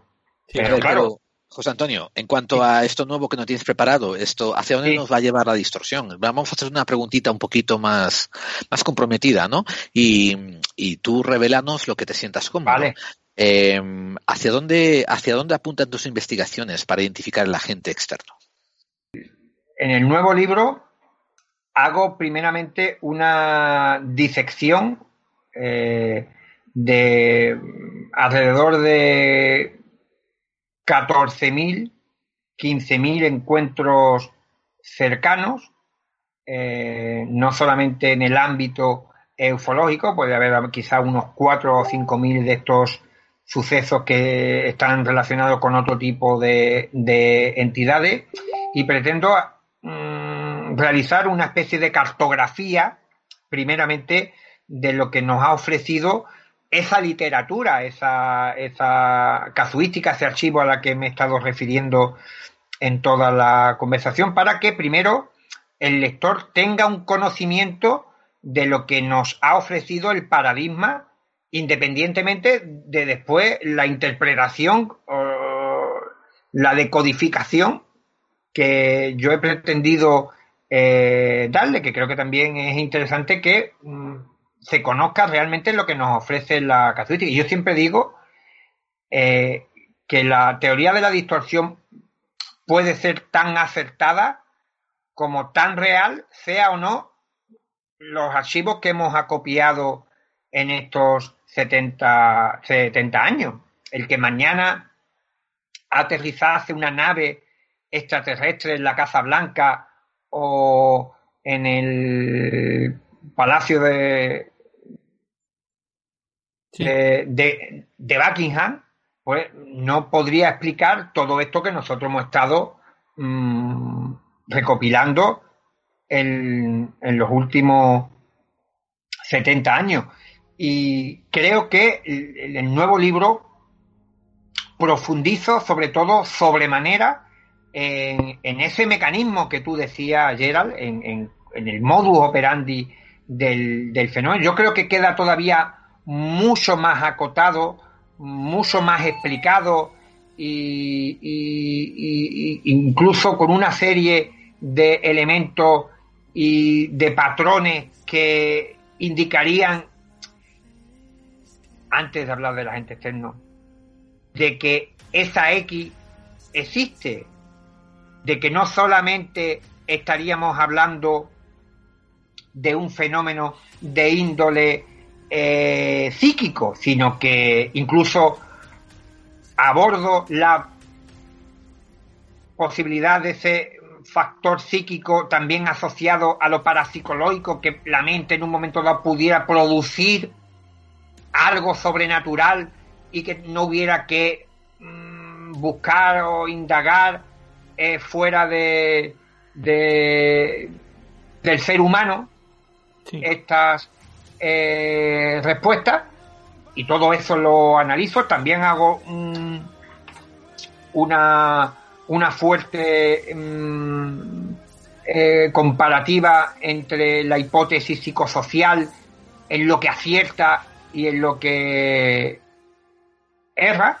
Eh, ya hemos comentado algunas cosillas aquí. Y sobre el agente externo, yo creo que está vinculado a, un fenómeno ancestral y ahí eh, coincido con Néstor Berlanda, con Juan Acevedo, con la gente del CIFO, con, con Miguel Pedrero, eh, que está relacionado eh, con la conciencia humana, con lo que es el ser humano, con la forma que tenemos de entender el universo que nos rodea, porque hay que tener claro que el, a nivel biológico nosotros no tenemos eh, la obligación de decodificar lo que nos rodea a través del microscopio ni del telescopio, aunque lo hayamos elegido, pero eso no quiere decir que sea la razón del, ser humano como especie. Y por tanto yo creo que, eh, como también se ha hablado aquí, que existen a mí no me gusta utilizar el término dimensiones como se suele eh, utilizar, como si hubieran espacios o mundos habitables que no son desconocidos, sino simplemente que nosotros no somos conocedores de toda la realidad eh, que nos rodea, de todo el universo en el cual estamos nosotros incrustados, que puede haber algún tipo de mm, psicodimensión a la cual puede acceder nuestra, nuestra mente eh, y que puede haber una forma de entendimiento cognitivo ampliado de nuestras facultades normales, de nuestro estado ordinario de, de conciencia, que puede haber una forma de aprender no solamente a través del conocimiento empírico cartesiano eh, que ha desarrollado nuestra humanidad, porque antiguamente había algunos colectivos, algunos eh, pueblos que tenían acceso a, o contactos con seres sobrenaturales eh, y con realidades mm, desconocidas y obtenían información que para ellos era importante y esencial, sobre todo para el ser humano, en, el, en el modo en que tenían que relacionarse con el, con el medio ambiente. Y yo creo eh, que no sé si conciencia global o inconsciente colectivo, pero yo creo, eh, y además hay algunas cosas que van a sorprender y que van a mm, hacer que más de uno se... Estábamos antes de que apagaban el, el ordenador y apagaban el foco, pues algunos, algunos cerrará el libro antes de antes de terminar de, de, de leerlo, porque yo incluso, y, ya la teoría de la distorsión, o sea, en mi libro Distorsión ya lo, ya lo planteaba, mm, y, estoy cada vez más convencido de que quizás en el, en el terreno especulativo el, el, fenómeno de los platillos volantes eh, sea un epifenómeno que no tenga ninguna importancia, que no obedezca a ningún tipo de, de realidad eh, en cuanto a que lo que estamos viendo tiene alguna significación, sino más que nada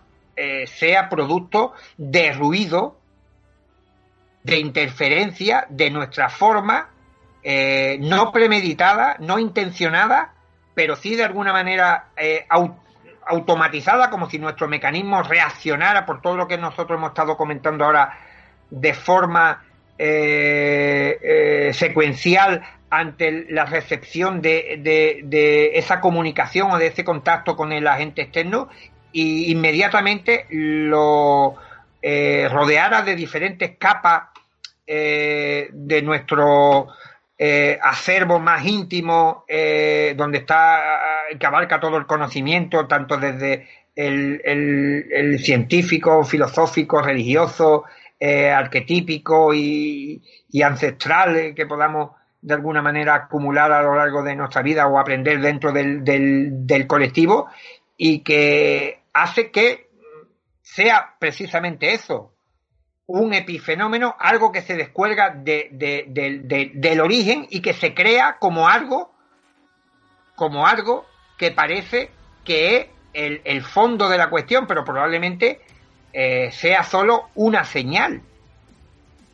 Una señal provocada eh, de manera involuntaria, porque como yo digo, y yo creo que ahí es donde prácticamente la teoría de la distorsión se descuelga de muchos de los planteamientos esbozado hasta la fecha. No creo que haya un objetivo global y colectivo del agente externo ni de este universo desconocido por inculcarnos a nosotros ningún tipo de, creencia o de, o, de, información, ni siquiera ni a nivel negativo ni a nivel evolutivo, ni, ni somos vampirizados por entidades eh, maléficas, ni siquiera es una entidad eh, bonasona, angelical, que, quiere que la humanidad vaya en un sentido, porque fíjate tú, desde la década de los 60 y 70, que se plantearon algunos... Eh, pues claro, que tener en cuenta que la ufología, igual que el tiempo, ha ido avanzando. Entonces, en el 2020, pues ya podemos valorar algunas de las cosas que se dijeron en la década de los 70 y todo esto del sistema de control que vale eh, fundamentaba muchas de sus ideas y que decía que el fenómeno era como un motor de creencia, eh, nuevas expectativas, como para llevar a la evolución del ser humano. Pues estamos viendo si el ser humano del 2020 es mejor que el de la década de los 60 o 70, o la humanidad en su totalidad. Hay una, estamos mejor. Que decías que ahora hay muy, muy pocos casos de encuentros ovni igual que tampoco hay muchos casos precisamente de milagros, ¿no? Que hay como una desconexión de, de esas creencias y hay una relación de creencia con fenómeno. Eh, entonces, si estamos dejando de creer en esos fenómenos, también estamos dejando de tener esos fenómenos. Aunque es verdad que muchos de los casos que han tenido experiencias ovnis conocían el fenómeno, pero no, no eran creyentes o, era algo secundario, ¿no? Pero bueno, que igual hay una relación de a medida que estamos más urbanitas o más científicos o más tal y dejando esas experiencias o esas creencias atrás, ¿no? Que tendrá una relación, imagino. ¿Qué es lo que quieres decir en principio, no? Claro, pero también hay que tener en cuenta, por ejemplo, en el, en el libro analizo este apagón ufológico del que hemos hablado, de la cuestión que has puesto ahora mismo a, colación, de, de, de la, desde el punto de vista de la, de la Mm, o desde el escepticismo, pues evidentemente dice, bueno, pero es que ya a, las alturas que estamos, pues la gente ya ha dejado de creer que puedan ser marcianos, que puedan ser extraterrestres, la gente no cree tanto en la, en la Virgen María. Evidentemente, eh, se actualmente en Argentina suele haber eh, mm, o se están provocando eh, algunos de estos sucesos, hay investigaciones en curso en, en algunas partes del, del mundo. Pedrero actualmente recoge algún que otro caso suelto que se produce en, en, España y por tanto el fenómeno, aunque sea a nivel residual o no, de una manera tan ostentosa, eh, se sigue eh, produciendo. No estamos hablando de algo que ha desaparecido por completo. Por ejemplo, yo me he quedado un poco sorprendido al ver las estadísticas de avistamientos del Bigfoot en el año 2020 y hay miles de avistamientos en Estados Unidos, me queda un poquito helado, digo, bueno, allí todavía están dándole vuelta al asunto este del, del, del homínido. Es, que, en Estados Unidos no hay confinamiento, entonces están detrás del bicho todo el rato. Yo recuerdo una entrevista que sale en televisión John Kill con una huella de un Bigfoot así de enorme. Sí, sí. Que es impresionante, es como decir, bueno, a ver, si no es el Bigfoot, ¿qué es? Era... No, no, pero que por eso te digo que eh, es interesante el, ver cómo puede haber algún tipo de, elemento que ha podido interferir. Algo ha dejado la huella. Esta señal, evidentemente, algo ha dejado eh, la huella, pero que digo que actualmente eh, hay algo que ha interferido en que el fenómeno se esté produciendo de la forma que eh, lo hacía antaño. Claro, tú ahora mismo has planteado otro tipo de, escepticismo, que digamos, o digamos una idea para explicar el, fenómeno ovni desde la parte más racional, hmm. entre comillas. No sé por qué siempre la parte racional es la tal, pero bueno, es, así. Y claro, dice, bueno, pero es que ya la gente creía eh, antes una, claro, desde nuestra perspectiva ahora, al, al, al escéptico le vale la compra. Pero claro, cuando se estaba produciendo el fenómeno, tenía que recurrir a otro tipo de, de idea. Entonces, el, el, el, escéptico es lo que te digo que muchas veces tiene que también utilizar una serie de, de explicaciones para dar respuesta a la complejidad del, del, del, fenómeno ovni. ¿Por qué? Porque cuando se estaban produciendo cientos de avistamientos, pues claro, era muy complejo determinar por qué se estaba provocando este tipo de, avistamientos y, y contactos. Claro, ya cuando están ido perdiendo, bueno, pues ya la gente parece que, cree en que la ciencia lo ha explicado todo y ya la gente no, no, no cree en tanto. Pero claro, si existía el, el, contagio psíquico, el contagio psíquico creo que no va a entender, aunque fuera este mm, sustentado o potenciado por las creencias humanas, yo creo que creencias irracionales no han desaparecido, eh, y ya no hablo de, los extraterrestres ni el Bigfoot, te, hablo de la irracionalidad del ser humano. Y, podemos, y podemos meter las creencias sobrenaturales si lo crees conveniente, pero la gente cree ahora en la Tierra plana, cree eh, también un mogollón de, de, cosas. Entonces, ese mm, fenómeno psicológico podía de alguna manera y ya no te digo que lo hiciera de la forma que lo ha hecho el, fenómeno el fenómeno ovni, pero sí podía haber dado unos coletazos y haber demostrado y decir, mira, pues mira, la psicosis colectiva pues, se apoya ahora en estas cosas, porque claro, los adolescentes que han visto lo del Lenderman este a través de internet o han visto otras cosas de, de terror eso a través de las redes sociales, podían algunos, algunos, no te estoy diciendo que si estamos hablando que antes afectaba, por poner una cantidad y nos podamos situar, si antes afectaban a un millón de personas, 100 personas actualmente que se vienen de alguna manera porque ya no, no hay ese caldo de cultivo generalizado a nivel de sociedad que, que lo hubo que lo hubo al principio que hubo como ese pánico que sí que apareció en Slenderman o por lo menos hubo como una serie de casos de un contagio de pánico. Sí sí no pero el contagio de pánico fue creado ficticio a través de gente que decía que la había visto, gente que ponía fotos que estaban trucadas. Ah, eran todos los casos mentiras. Es que yo leí, yo leí la noticia y que sí que había habido algunos casos, pero tampoco lo profundicé.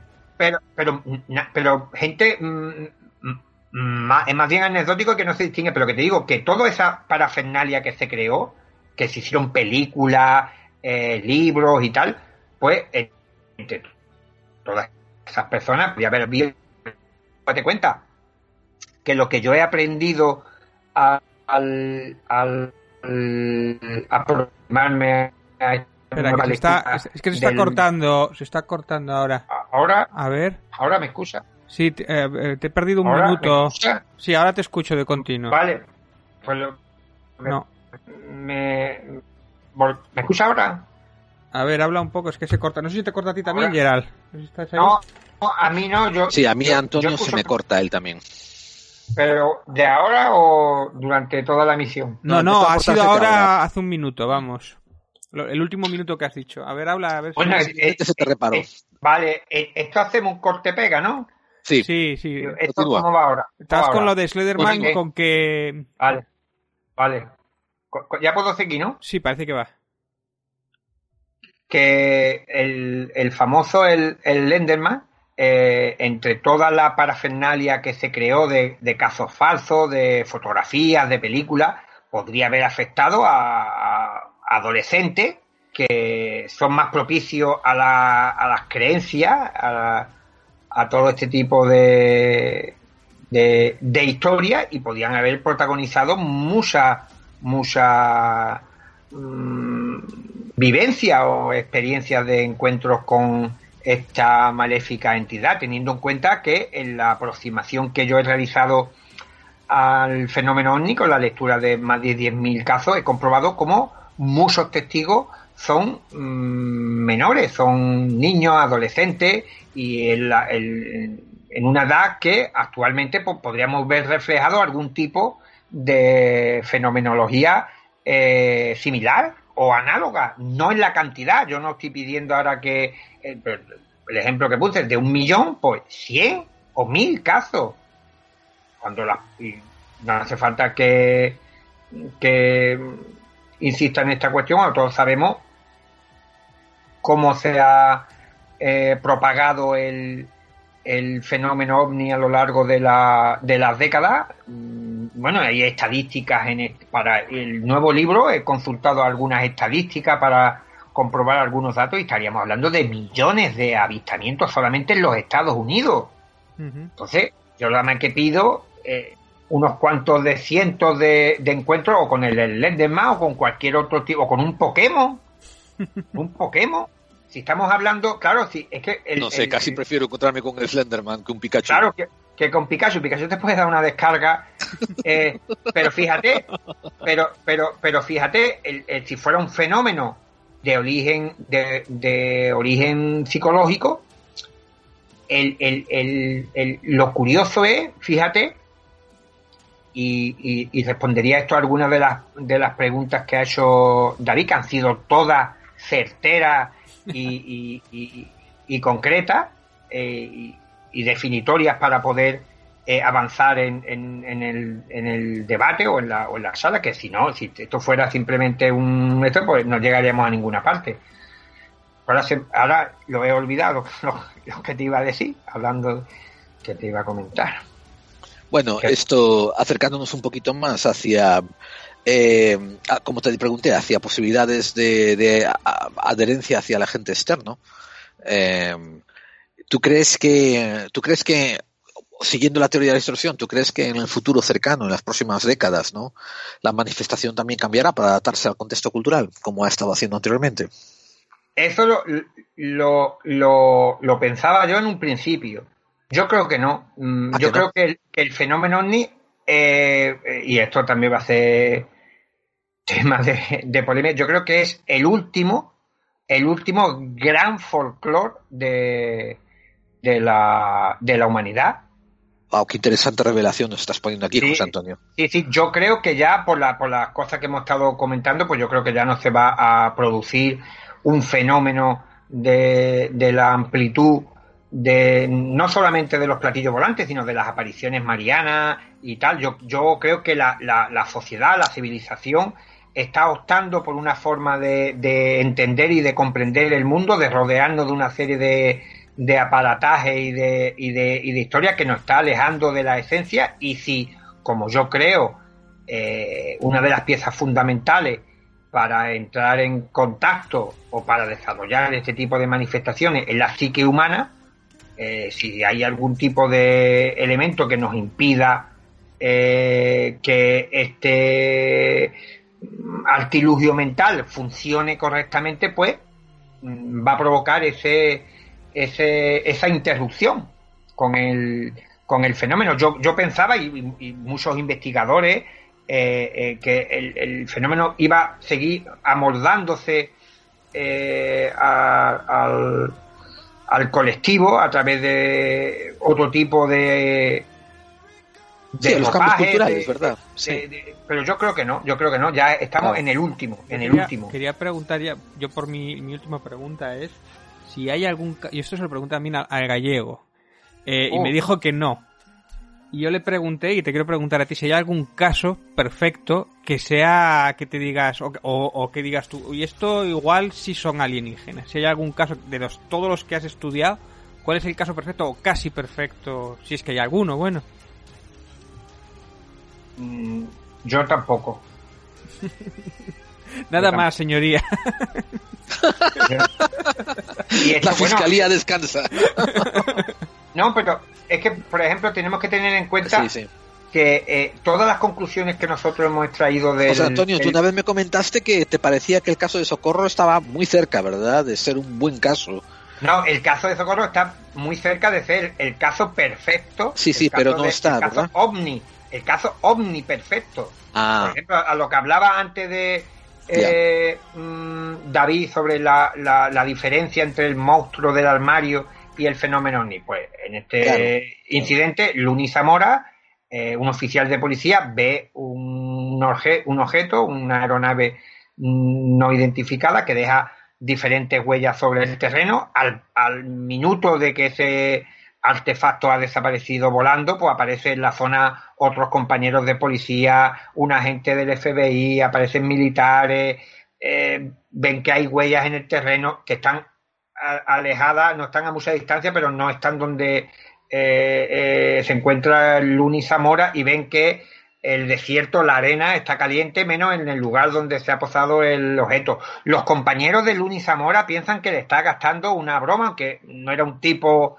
Eh, lo tienes en el libro, ¿no? Ese es el primer, me parece que es el primer caso, que es el de México y tal, que es acojonante ese caso. Sí, además ese caso me encanta. Yo, el, gallego dice que soy un socorrólogo y, y fíjate los propios compañeros de, de Luni Zamora eh, le registraron el vehículo policial por si llevaba eh, garrafas o bidones de, gasolina con los que hubieran prendido, porque cuando llegaron allí todavía alguna, había algunas ramas que estaban ardiendo. Pero fíjate, hay una característica para mí increíble y es que el, eh, uno de los arbustos no estaba simplemente quemado, sino que parecía que lo habían cortado como con una como con un lanzallama o con, una espada eh, eh, de fuego y tal. Entonces el FBI o la gente del, FBI que estaba allí lo, lo, comprobó, vieron que en el coche de Luni Zamora no, no, no había nada y los compañeros dijeron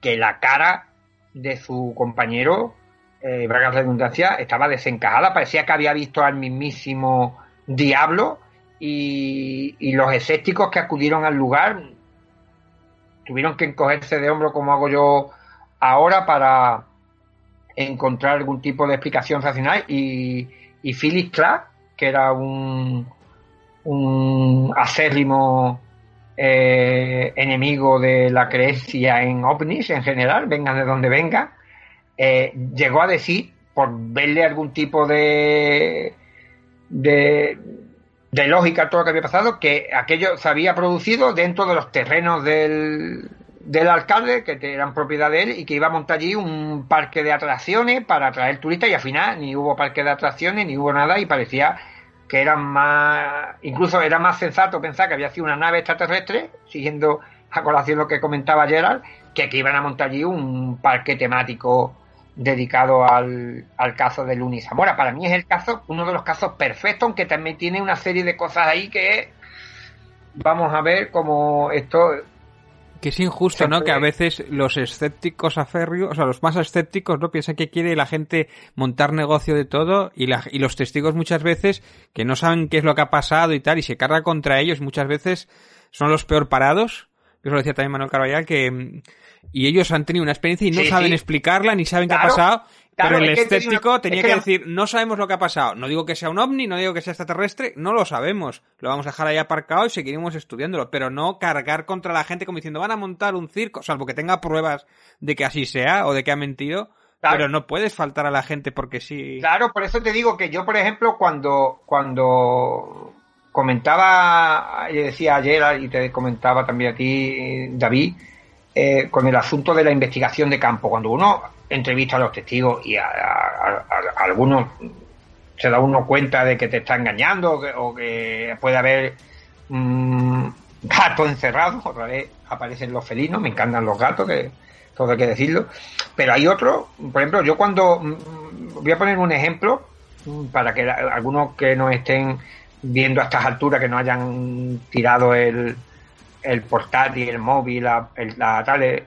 o hayan desconectado, y hablemos también de algún caso. Pero mira, eh, José Juan Rivera, un ginecólogo gaditano, que tuvo un encuentro muy, muy conocido, ocurrido en el año 1966 aquí en, en Algeciras, vio un objeto y a su ocupante, que era una especie de mono eh, de un metro cincuenta que iba dando saltos, pues bien, este hombre mm, le contó eh, su avistamiento a muy pocas personas. Se enteró eh, Gómez Serrano, que era jefe de, policía local y tenía siempre las antenas eh, dispersas por, por todas las cosas. Y espera, espera, que se está cortando. Se está hablar con. Espera, que se está cortando otra vez un poquito. Para ver si recupera. A ver, habla un poco, a ver. Ahora. Parece, que, parece que volvió, sí, sí. Vale. Y mm, fue a hablar con Rivera al, al hospital donde trabajaba. Él, tenía su puesto de trabajo tanto en el hospital como en una consulta privada. Él fue al hospital, le comentó el caso por encima, se sorprendió de que eh, se hubiese enterado porque no era una cosa que le había comentado mucha gente, pero no lo habló. Juan Jovenite fue a la consulta y como si fuera, imaginaros, en una consulta de un ginecólogo a un hombre, era el único hombre que estaba allí en, la sala de espera y cuando eh, le tocó su turno, pues Rivera cedió a hablar con él, pero cuando salió el libro, a Rivera no le hizo mucha gracia verse en la fotografía por, su trabajo en, en, principios de la década de los 80 y este hombre ya no ha querido hablar con, nadie más, fue la revista Info eh, otro tipo de medios de comunicación nacionales y locales durante muchísimo tiempo. Yo como de su propia ciudad he intentado mm, abordarlo y nunca he podido hablar con él hasta que en una ocasión, 15 eh, o 20 años intentándolo, logro hablar con él y este hombre estaba hasta incómodo, no quería mm, aparecer en,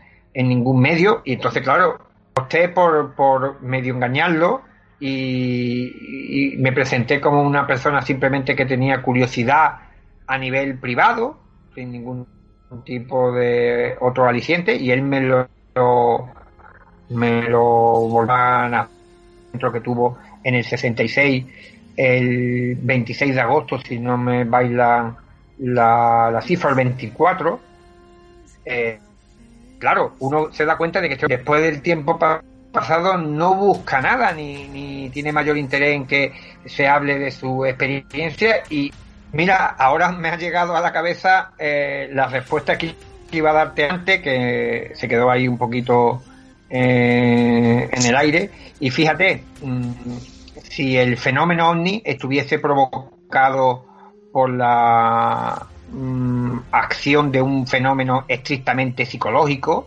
eh, por el contagio psíquico, eh, por, la, o por el otro tema que comentamos de la DMT, por la producción de una sustancia que nos haga alucinar, el fenómeno ovni o las manifestaciones se hubiesen eh, producido de una manera mucho más anal. Eh, hemos encontrado episodios eh, en los cuales del platillo volante hubiese bajado el monstruo de Frankenstein o el que todavía un descontrol mucho mayor sobre este tipo de, de experiencia.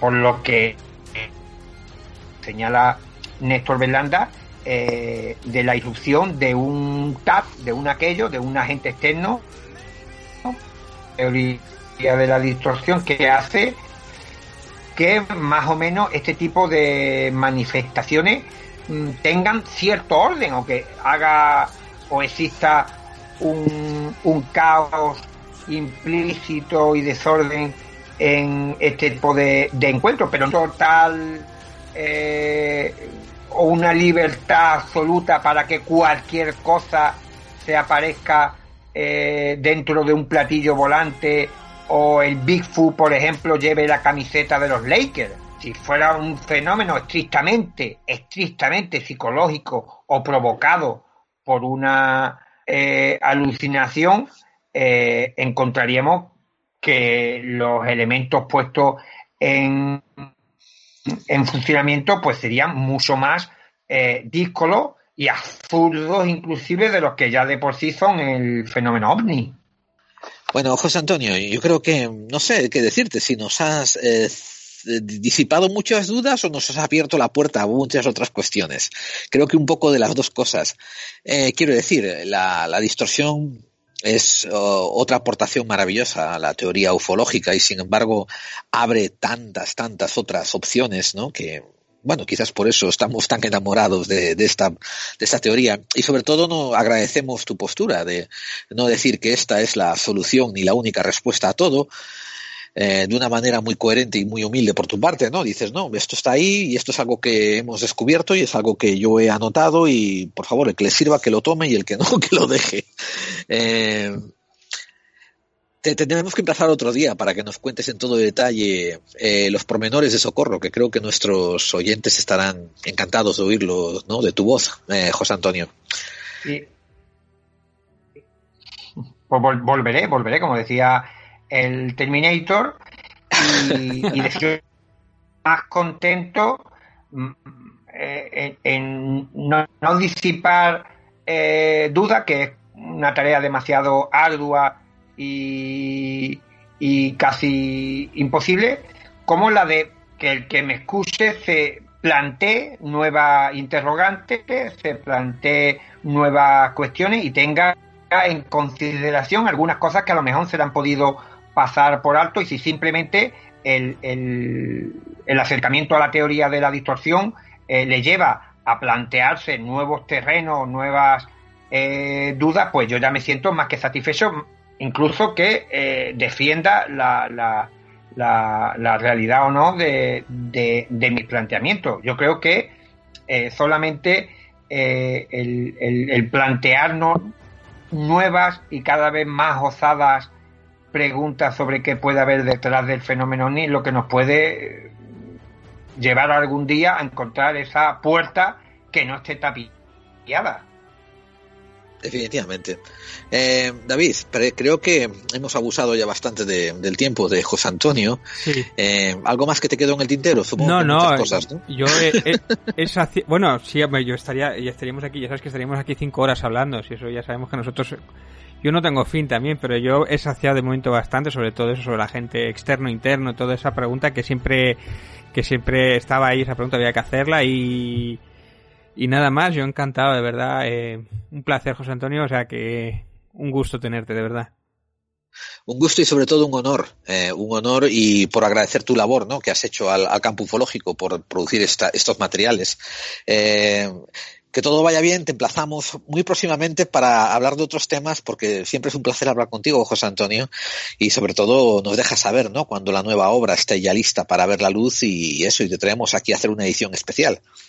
Mm encantado una vez más de estar aquí en Clave 45 y en esta oportunidad pues también eh, disfrutando de la participación de, David.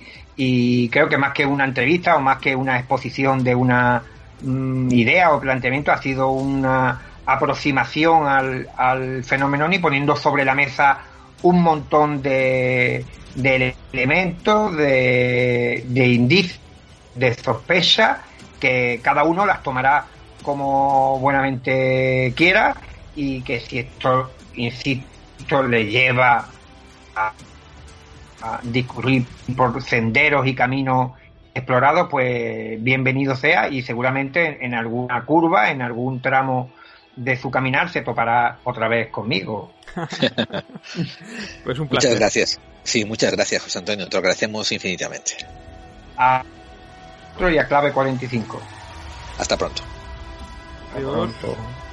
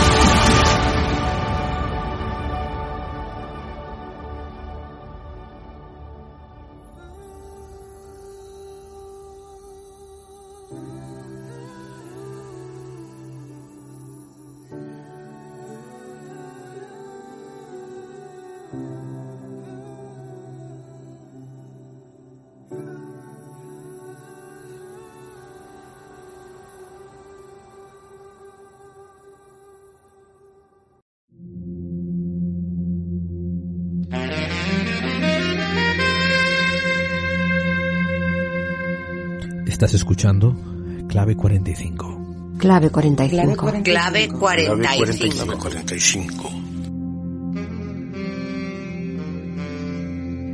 Porque las conspiraciones existen. Las conspiraciones existen. Las conspiraciones.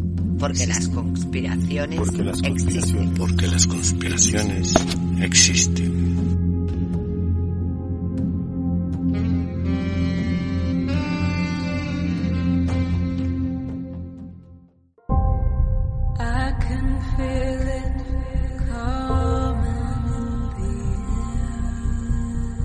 Si quieres analizar casos fortianos y extraños, No te conformes con leer los recopilados por cualquier persona.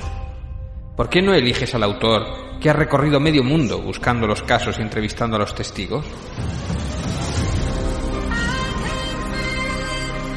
Ya están disponibles los cuadernos de campo, una recopilación de las investigaciones, entrevistas y trabajos llevados a cabo por el investigador Manuel Carballal.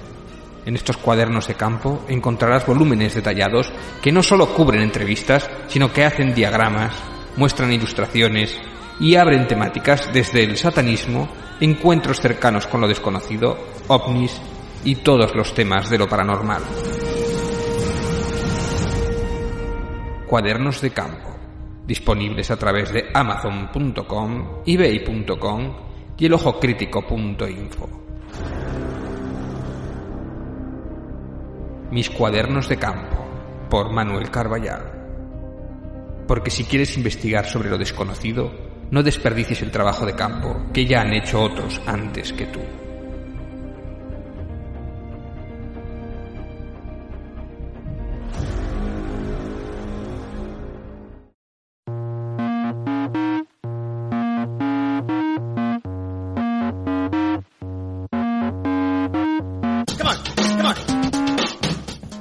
Med nummer at lovvarulta soman.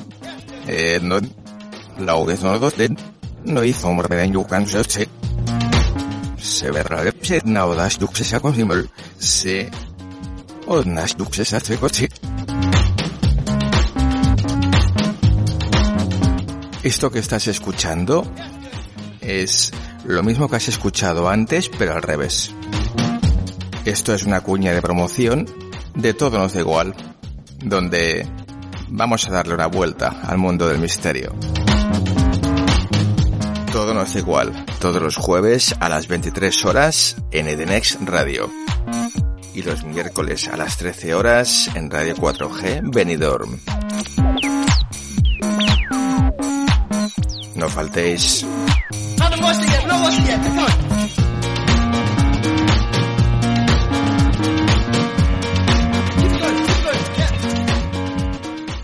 Esta ha sido nuestra entrevista larga, extendida, aunque al final tuvimos un poquito de, problemas técnicos de sonido, pero ya sabes cómo es Skype, ¿no? Eh, si te pones a, hablar de temas muy profundos y muy escabrosos y comprometidos, pues a la hora y media empieza a fallarte, ¿no? Sí, bueno, a las, a las dos horas y veinte Sky, Sky estaba agotado, yo creo. Porque, pero yo creo que se salvó bien, que la última parte tuvimos que repetirla un poquito, pero se salvó más o menos bien. Pero si dejamos exhausto el Skype.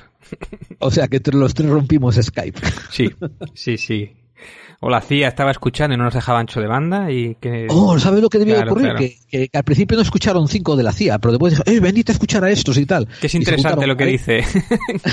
claro, y jodieron el ancho de banda. sí, sí, pero bueno, el mensaje ha llegado y va a calar, el mensaje va a calar. Eh, ¿Cómo te sientes tú con, con, esta línea investigativa que está llevando ahora José Antonio? Yo, bueno, ya lo dije en el programa. Mmm, comparto mucho. O sea, el libro me encanta, ¿eh? Solamente ya por la documentación me encanta. Las conclu o sea, me gusta que ponga todas las posibilidades. Las conclusiones, yo tengo ciertos problemas con el agente externo. Y, claro, ¿qué es el agente externo? Yo creo que la mayoría de los casos es un agente interno. Creo que esto del sueño lúcido, yo creo que es la explicación para la mayoría de los casos. Ahora, hay otros casos que indudablemente hay un agente externo. Mira, te puedo decir uno. Pues yo creo que, por ejemplo, en muchos casos puede ser el ejército, el servicio de inteligencia o un Mac Doctor, ¿no? Que está haciendo algún tipo de experimento, algún tipo de pruebas y que realmente influya y ponga un escenario o haya por hipnosis o por algún tipo de cosa. Eso no lo descarto y ahora que nos lo dijo Carvallal, que en el próximo libro voy a poner algunos casos en el cual seguramente haya sido cierto, eh, interacción de algo gubernamental o de algo, alguna empresa, no sé, Octopussy o, yo que sé, alguno de estos. Sí, sí, sí. O sea, o tanto corporativismo industrial secreto o, eh, o militarismo gubernamental, ¿verdad? Sí, sí, o, solo tenemos que acordarnos del MK Ultra, ¿no? O sea, que eso es un ejemplo de que lo han hecho antes y muy heavy, eso no significa que no lo hayan seguido haciendo. O sea, perdona, pero voy a hacer un inciso, ¿eh? Esto, la gente que diga, ay, siempre echáis manos de los militares y sus operaciones secretas, pues como dijo David, MK Ultra ya está, ya estuvo demostrado. Y de hecho, no hemos, no hemos alcanzado todavía todas las ramificaciones, ¿eh? Que tuvo un MK Ultra. Seguramente que hubo otros. Operación Paperclip en su día ¿eh? Bueno, eso es lo de los nazis, sí, sí. Sí, o sea, lo de lo de irte a Alemania y traerte nazis y darles una identidad nueva y una vida nueva, en vez de ponerlos a través de juicio. Eso fue otra conspiración.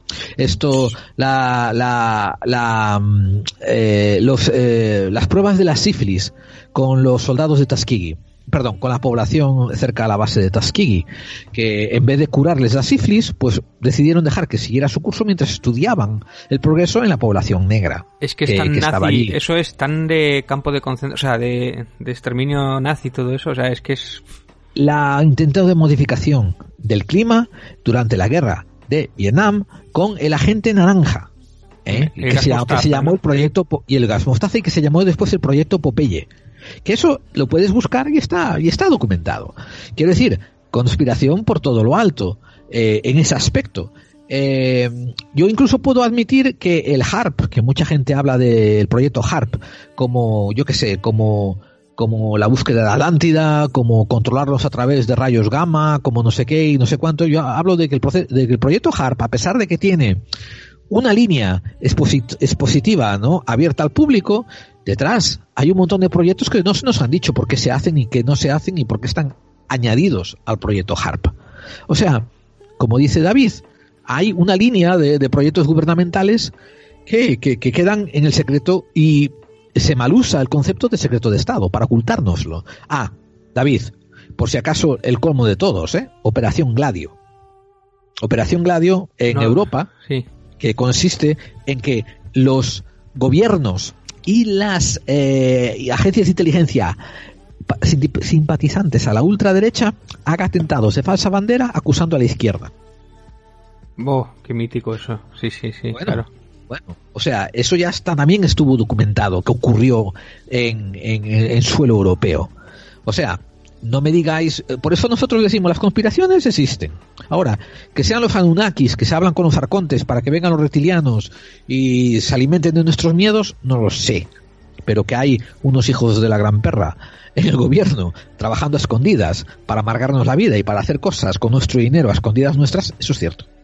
Yo hay un caso que siempre me llama mucho la atención, que es el primer caso de abducción, Betty y Barney Hill y yo no me entra en la cabeza, o sea, yo, lo, eh, yo estoy casi seguro, bueno, tengo una intuición muy fuerte en este caso de que qué casualidad que en los tiempos de precisamente del MK Ultra, en el tiempo en que la CIA era prácticamente que podía hacer lo que le diera la gana, eh, precisamente la primera, una de las primeras parejas en casarse, no, igual era hasta la primera pareja en casarse de un, de un negro con una blanca, eh, tuviera abducciones, ¿no? Y tuviera esta historia. Y encima era una persona que estaba precisamente con la lucha de, de los derechos de los negros. Yo eso... Mm, con toda mi, con toda mi buena intención te corrijo. Con toda mi buena intención te corrijo diciendo que para nada eran uno de los primeros. Llegaron a ser una de las primeras eh, parejas interraciales que estuvieron en el ojo público. ¿no? Una vez que les ocurrió, pero afuera interno no, para nada, había muchísimas ya parejas interraciales, sobre todo porque estoy en cuenta que era a finales de los 60 casi a principios de los 70, ¿no? Si me dijeras en los años 40, en los años 50, sí te diría, eh, eso ya es más difícil. Pero, pero como decías tú, otro punto muy interesante era que estaban ambos trabajando a favor de la, de las libertades civiles, ¿no? La integración. Es que me da la, me da la sensación de que es como que a estos, que son peligrosos, vamos a hacerles daño. No sé, me da esa sensación siempre que estudio ese caso como dijiste tú, cronológicamente coincidiendo con el apogeo, la parte más álgida del MK Ultra también, ¿eh? Muy, muy sospechoso. Un día tenemos que hacer un programa de MK Ultra porque me parece, bueno, es, es inabarcable, ¿no? Pero, uff, terrible. Entonces tú estás más interesado en el agente interno, en la mayoría de los casos pero Caravaca, más que el agente externo, ¿verdad? Eh, sí, porque es que em, es como que me parece que es más una explicación más sencilla. O sea, no es que lo, lo rehúsa, no, no es que rehúse del agente externo. Me parece que es más sencillo. En el caso también de, por ejemplo, del efecto de drogas también, o una reacción a un fenómeno, el agente externo puede ser una reacción a un fenómeno natural, que eso también lo dice en el libro, ¿no? Ya sea por electromagnetismo o algún gas o algún fenómeno natural que por alguna razón eh, nuestro cerebro se activa o entra en una visión o en una visión colectiva. Claro, mi problema es sobre todo para explicar los casos de encuentros colectivos de más de una persona, porque los de una persona sí los puedo entender. un sueño lúcido, pero los demás de una persona es más difícil explicarlos. Y ahí es donde puede entrar el agente externo. Por supuesto estoy generalizando, ¿eh? No, te entiendo. pero añadiría más, a, añadiría a esos, a esos avistamientos colectivos, donde hay más de una persona, añadiría también los otros que han dejado huellas físicas. Ahí voy, ahí voy. Eh, a ah, los, ahí voy, a los sueños lúcidos incluso también pueden haber dejado los egregores, ¿no? Eh, el que deje una evidencia física, pero son evidencias, no son pruebas, o sea, como que hay no marcas. Son pruebas, tienes mucha razón. Que también puede ser la sugestión de interpretar algo que realmente no era. Igual pasó por ahí un montón de jabalíes después de ti y tú crees que eran pies de, eran huellas de, aliens o ves algo doblado, fue porque pasó un coche por ahí. O sea, hay mil cosas que es muy difícil, pero una prueba definitiva de que había algo, pues no, nos lo decía Manuel Carvallal, nunca ha habido, ¿no? O, prácticamente no ha habido. Y después el tema de la histeria colectiva, o sea, histeria colectiva. Sueño ah. compartido también es difícil, pero la histeria colectiva es algo que pasa y ha pasado. O sea, la histeria colectiva ha pasado, pero eh, a mí, perdona que te di mi opinión, pero la histeria, mm. la histeria colectiva ha pasado de manera muy puntual en la historia y sin embargo pasa lo mismo que cuando los arqueólogos usan templos religiosos para poner el catálogo a, todas las ruinas que se encuentran. Esto fue algún templo religioso, resulta que no, que era el cagadero de las fuerzas militares. Esto es un templo religioso, resulta que era el bebedero de patos del parque, ¿no? Pero ¿qué es más fácil, qué es más fácil explicar que ha bajado un alien o, que ha habido una histeria colectiva en algunos casos. En el caso de pues algunos de varios. No, te, digo que por a mi manera de percibirlo, por porcentaje más pequeño, la, la, histeria colectiva, por porcentaje más pequeño gana. Simplemente porque, como dices tú, sí, ha habido tres casos puntuales en la historia de la humanidad que ha habido histeria colectiva y no ha habido todavía ningún caso demostrable de un alien que ha bajado a, hablar con otra persona, ¿no? Demostrable y constatable y repetible, ¿no?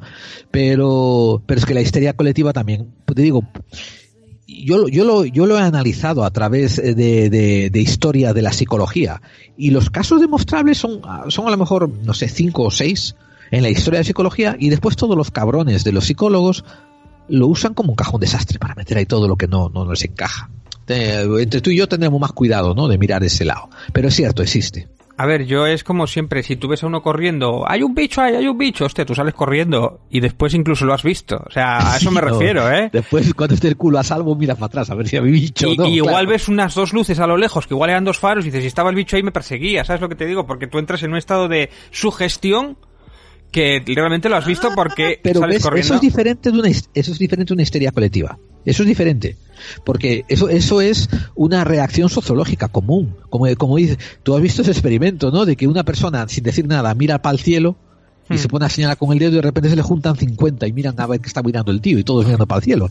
El humano es gregario, intenta imitar y nos movemos por grupos, intentamos hacernos semejantes todos, pero la histeria colectiva implica que hay una, una disfunción cognitiva que, nos, que es de, ahí el término histérico, y que a la vez se expande al grupo. Y aquí hay dos factores. Uno puede tener un factor biológico, como pasó con un suceso que hubo en, un pueblo de francés en los años 50, que, era que creen que era producido por el cornezuelo de centeno, que hizo al pueblo ver visiones, ¿no? Y eso mm. era un factor externo. Eh, biológico, ¿no? Tangible, y otras veces es porque un grupo están conviviendo en una situación estresante y le pasa un poco, lo, te hago la analogía, de los periodos de las mujeres, ¿no? Cuando se alinean, pues no es exactamente así, pero algo, una metáfora que lo puedes extrapolar, ¿no? Al estar, por ejemplo, durante un mes en unos factores de estrés, pues todos podéis, todos podéis acabar abrazando la misma paranoia, la misma histeria colectiva. Pero una vez que sacas el factor a lo mejor de estrés, la puedes disipar y se puede ir. Por eso digo que, que te digo, es un factor muy curioso, muy, muy, muy peludo, muy peculiar, que sin embargo los, los cabrones de los eh, psicólogos perezosos lo usan como un cajón de desastre para meter todo dentro. Que yo recuerdo el caso de Sisto Paz, que yo me acuerdo de entrevistas de escucharle, eh, que su padre ya le había metido en la cabeza y toda su familia ya tenía antecedentes de que quería hablar con alienígenas, quería deseaba tener una experiencia extraterrestre y tal. Y él era como que hablaba, le venía así de pronto y tenía escritura automática y entonces eh, le decía dónde tenía que ir para ir allí, se encontraba allí y allí encontraba lo, iba a un monte a, tomar por culo y allí pues había a veces, a veces aparecían ovnis a veces no. Y en una de ellos coincidió con JJ Benítez, pero justo, justo los ovnis aparecieron cuando habían apagado las cámaras. Y después dice que después si no avisaron a los periódicos, que si después esa noticia no se quitó, no sé qué. Quiero decir, lo que era como un contagio, como su padre se lo había inculcado y él tenía tantas ganas y deseaba tanto tener esa experiencia que realmente le ocurría. Entonces, ¿hasta qué punto es él el que lo acaba provocando, no? Bueno, tú ya mencionaste el factor, mm, dijiste el factor egregor, hmm. que para que la gente se acuerde, ¿no? El, egregor es un es eh, eh, es un principio, es un concepto del esoterismo que dice que a veces el ser humano puede hacer físicas sus proyecciones mentales. Y ustedes me dirán, ¿Eh? ¿cómo se come eso? Bueno, pues hay uno, al igual que la eh, histeria colectiva, hay unos casos muy específicos, pequeñísimos, poquísimos, de alguna gente que dice que lo hizo, eh, occidentales, ¿no? Que estuvieron en contacto con, con, esoterismo del Oriente y que dicen que fueron capaces de encontrar la manera de producir eso. por ejemplo, ¿no? hay una... Después puedo. Eso no viene a cuento, porque estamos. Nos vamos a desviar, tío, no vamos a ir por los cerros de Uber vale. con estos detalles. Pero para que la gente entienda lo del egregoro, el concepto del egregoro, que yo tampoco lo desmiento, ¿eh? Que yo tampoco lo desmiento, y ojo, y, yo creo que muchas veces el efecto poltergeist, cuando dicen que un miembro de la casa es el que produce ¿no? El, los eventos, ¿no? El movimiento de vajillas, como el movimiento de cosas. Como la cara de Belmet, ¿no? Como las caras de Belmet también que pues podría, ser, podría ser una correlación del efecto Gregor también. Y después otra opción es que sencillamente directamente mientan o estafen o directamente tengan una mala interpretación de su experiencia. Esa es otra opción, que eso sería ah. también un agente externo o interno, bueno, no lo sé esa parte, esa parte es una parte que yo llevo diciendo desde que comencé el programa, desde hace cinco años. Que claro, yo al testigo lo respeto. Yo al testigo eh, lo respeto, incluso lo admiro, ¿no? Cuando cuenta su, su, su relato. Pero para descubrir lo que hay que ver, lo que hay, lo que hay verdad detrás del testimonio, toca un análisis tremendamente crítico y a veces, eh, a veces acabas desechando el testimonio del testigo. Lo digo porque ah, puede haber corrupciones, puede haber intervención social, puede haber estrés psicológico, puede haber eh, defectos físicos en el propio testigo, a través del cual lo que te está contando no es lo que hay. Hmm. O sea, que hay mucho análisis ahí que hacerle al testigo. Esto no quiere decir que el testigo sea mala persona o que sea un no, claro. Si el testigo te dice, yo te cuento lo que vi, pero págame 500 euros, ya es otra historia. Sí, además ahí teníamos el tema de que cuando le hacían la hipnosis regresiva, si el que le hacía la hipnosis metía la pata y le inducía la nave, el tío encima ya tenía encima por hipnosis el recuerdo inducido de una abducción, cosa que es algo terrorífico, ¿no? Que eso también, pero bueno, es otra historia, que eso hablamos también con Carballal. Claro. Y otro que decía Pedrero era el del consciente colectivo, que ese me cuesta un poquito también, pero bueno, tiene su base científica también. Pero eso yo creo que teníamos que hablar, si un día viene, tenemos que hablar de él esto extenso porque me parece apasionante también. Pedrero, te quiero, te quiero como el hijo que nunca tuve, pero macho, qué escurridizo eres, eres como una anguila, tío. Llevo hablando con Pedrero ya cuatro o cinco ocasiones, ¿no? Le digo a la audiencia a través de Facebook y tal, y nada, macho, que no, no coincidimos él y yo y tal. Y como dice David, eh, ambos nos hemos leído el libro y ambos, ambos tenemos eh, muchas preguntas acerca de, de por dónde llevarlo y mucha mucho comentario, ¿no? Aquí los Ahí tengo los dos. Aquí los tengo y mira qué bueno, enséñalo, enséñalo que las has cubierto un segundo mejor, porque el que tienes a mi y, derecha, que es el de Dios existe, ¿eh? ese es todo un preludio a un capítulo extenso que hay en el otro, que es el de la conciencia global. Sí, son, eh, son, correlacionados prácticamente porque... y complementarios casi, ¿verdad? Sí, sí, muy interesante. Ya te digo que para un, para un no creyente como yo, estos libros me hicieron dudar, ¿no?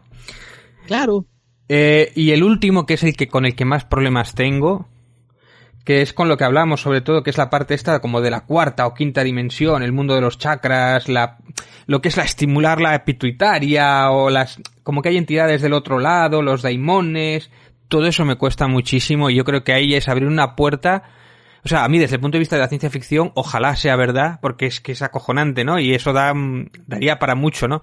Pero es, para mí es la más, la que más me cuesta. Y yo creo que es la menos probable con bastante. Pero bueno, también es una cosa mía, ¿no? Eso de que la mente tenemos como una puerta para contacto con otros universos, que no digo que no hay otros universos, pero que esté justo aquí en nuestra cabeza, yo eso, mm, ya te digo, desde el punto de vista de la ciencia ficción o literatura es fantástico, la idea me apasiona, pero yo creo que es la menos probable. O sea, por la ley de la, teoría más fácil o la que seguramente sea la que sea verdad, pues yo me muevo en ese círculo. Vamos, sobre todo la más probable es la del sueño lúcido, vamos.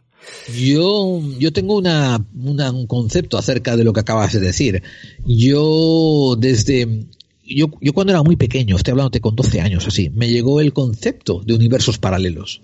Y cuando me llegó ese concepto, fue como si hubiese encendido una bombilla en mi cabeza y dije, hostia, esto encaja. Para mí, esto tiene sentido como decir que la razón por la que se mueven las hojas de los árboles es la corriente del viento, ¿me entiendes? Es algo que encaja, tiene sentido, es, tiene una lógica innata para mí.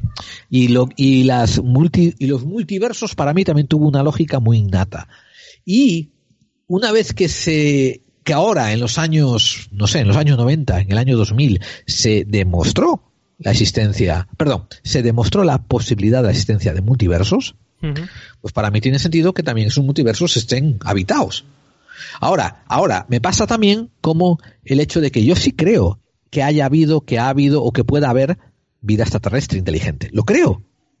Lo, eh, perdón, y no, no es que lo crea, es que científicamente hablando es posible que o lo ha habido o la hay, o la habrá. Vida inteligente extraterrestre en algún lado, en, en el universo. Sí. Lo difícil es que coincidamos en el tiempo y en el espacio. Y que nos comuniquemos y que no nos matemos. Eso es lo difícil. Eso es lo, eso es lo máticamente improbable. Y me pasa esto también con los universos paralelos. Es también matemáticamente improbable que coincidamos en la línea temporal, en el espacio y que nos, y que nos podamos entender. O sea, que por eso digo que yo soy un poquito más eh, interesado en esa línea de investigación. Yo me, acuerdo de la serie de Fringe, que me parecía apasionante, que era lo del mundo paralelo precisamente, y que tenían sus doppelgangers, y era una serie cojonuda, muy a los expediente X. Sí, señor, buenísimo. Pero yo sí, seguramente hay universos paralelos, pero no, no sé, es como que esa puerta me parece tan difícil de abrir. Y bueno, ahí está, en teoría, pero bueno, si tenemos otras más sencillas y lo de, y lo mismo, lo de que hay alienígenas del espacio exterior, la pregunta no es si hay alienígenas o no, la pregunta es cuán lejos están. que los hay seguro, pero ¿dónde, cuán lejos? Eso ya. Y si tienen gasolina para venir a visitarnos. Claro, claro. Porque seguramente entre su, entre su sitio y el mío no hay gasolineras. Que posiblemente si tienen gasolina para venir hasta aquí, posiblemente eh, les importemos un carajo. O sea, que como nosotros nos importa una hormiga, ¿no? Y aparte del problema de la comunicación, pero bueno, esto ya es otra... Esto ya con un porrito lo hablamos mejor, ¿eh?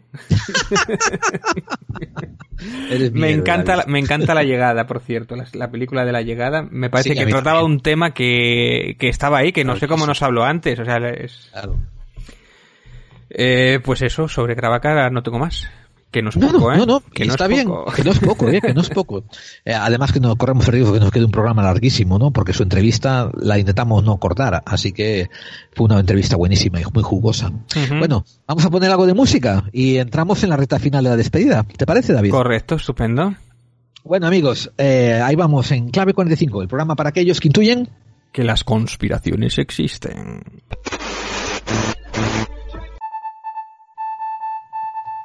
Hola, soy Mitoa Edjan Campos del Vórtice Radio. Estás escuchando Clave 45. Y si estás escuchando esta transmisión es porque eres parte de la resistencia.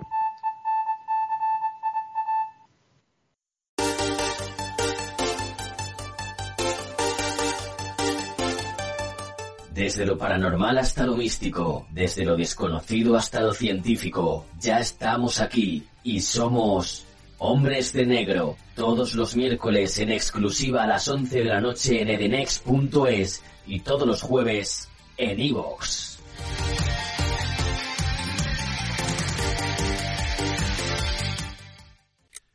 This is Chaos. It's a beautiful, balmy Southern California summer day. It's 80 degrees.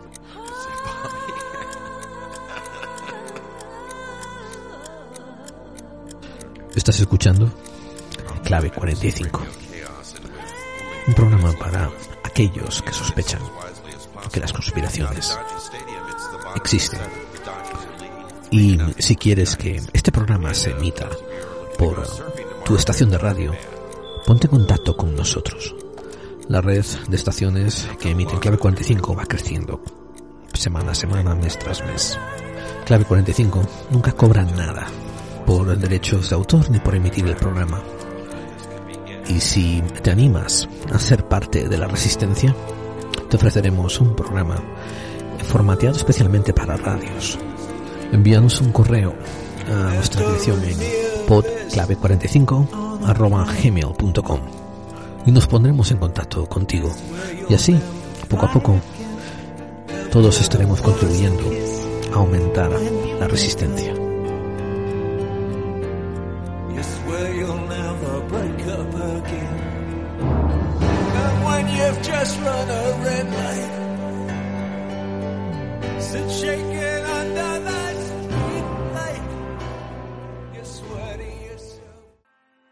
We're at the end of the line. She keeps me from closing my eyes. Keeps me from sleeping at night. Don't let me go. We've been talking a while. Looking at everything bright. Road and she asked me I'm fine.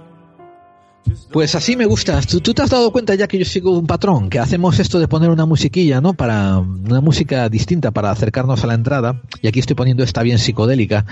Y, y después cambiamos a, a Poets of the Fall, el The Long Goodbye. Y, y no me, y sabes qué, no me, no me sorprende que lo nuestro sea un Long Goodbye, oye, porque mira que nuestra manera de despedirnos es más larga que un día sin pan, tío.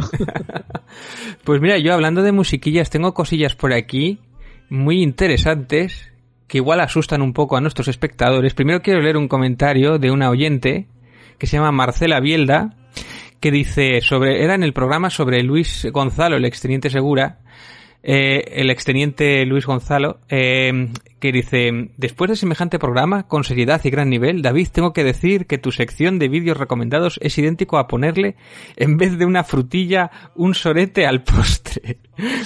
Uno que le esquiva a YouTube precisamente por el rejunte de basura que circula en el mismo, a los youtubers, influencers, opinólogos y a toda esa arte de idiotas que han dado rienda suelta a su demencia intelectual, hablando mogadas con tal de recibir una suscripción, un like, una visita y pretenden llegar a vivir de YouTube, que no divigues y recomiendes eso, no encaja con nada con el programa. Me parece bien si pasas unas horas viendo esos vídeos por diversión, entretenimiento, pero es, es igual a ver una vieja tirarse un pedo no aportas nada, no aporta nada. Sigue con la sección de libros y películas. Oye, esta no será tu mamá que entró en Evox.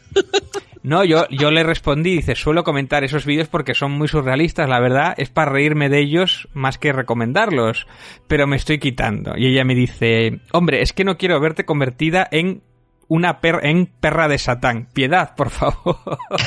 uy, uy, uy, uy, uy, uy, uy, nuestros oyentes, qué despiadados son.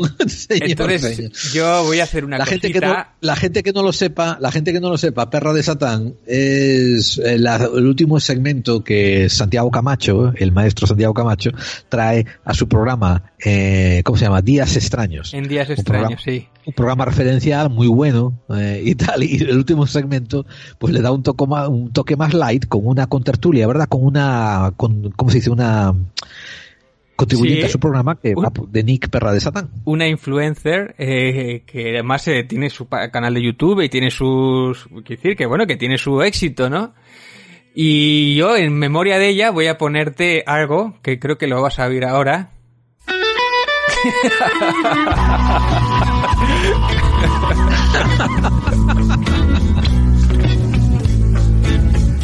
Así como vamos a introducir a David Santiz a partir de ahora. Ay, ay, en homenaje a Perra de Satán.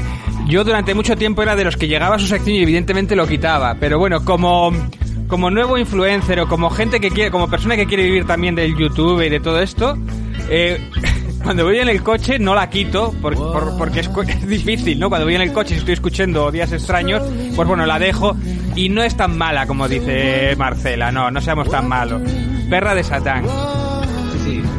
A ver, no, no pidamos tampoco peras al olmo, ¿no? pero que bueno. volumen a la música. Sí. que digo que no pedamos peras al olmo, pero bueno, su sección es entretenida. Es verdad que igual de contenido pues no tiene más allá, pero es gracioso.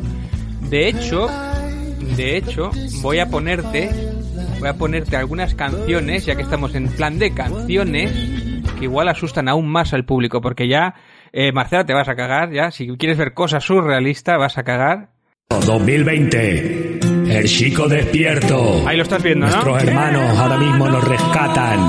Con Magnet Beats en el beat también. Estoy viendo perfectamente. Llamando a los hermanos, os necesitamos. Suplico vuestra ayuda, nos gobiernan reptilianos. La élite asociada con los seres de la oscuridad. Hace siglos que someten a la humanidad. Vienen volando, vienen volando acabar con los reptiles que nos están gobernando.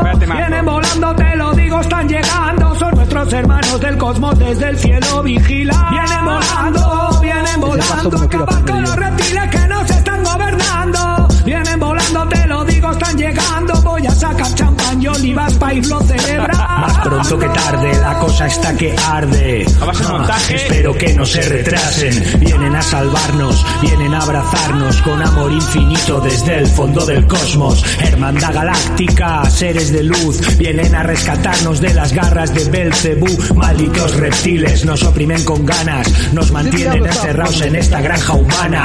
Nuestras plegarias han sido escuchadas. Muy pronto sus naves llegan en oleadas. Luces en el cielo, en medio de la noche. Las veo mientras fumo y bebo sentado en mi coche. sacándolo, Dios mío. Bueno, pues esta es la buena, ¿eh? Esta la hostia. ¿Cómo me odias, tío? Esta es la que está ¿Qué te mejor. hecho yo? Voy a ponerte uno de los mayores éxitos de YouTube. Bueno, voy a ponerte unas canciones. O sea, que decir, yo currándome contenidos, currándome muchas cosas y tal. Pero aquí la gente con, mira, 5.000 visualizaciones.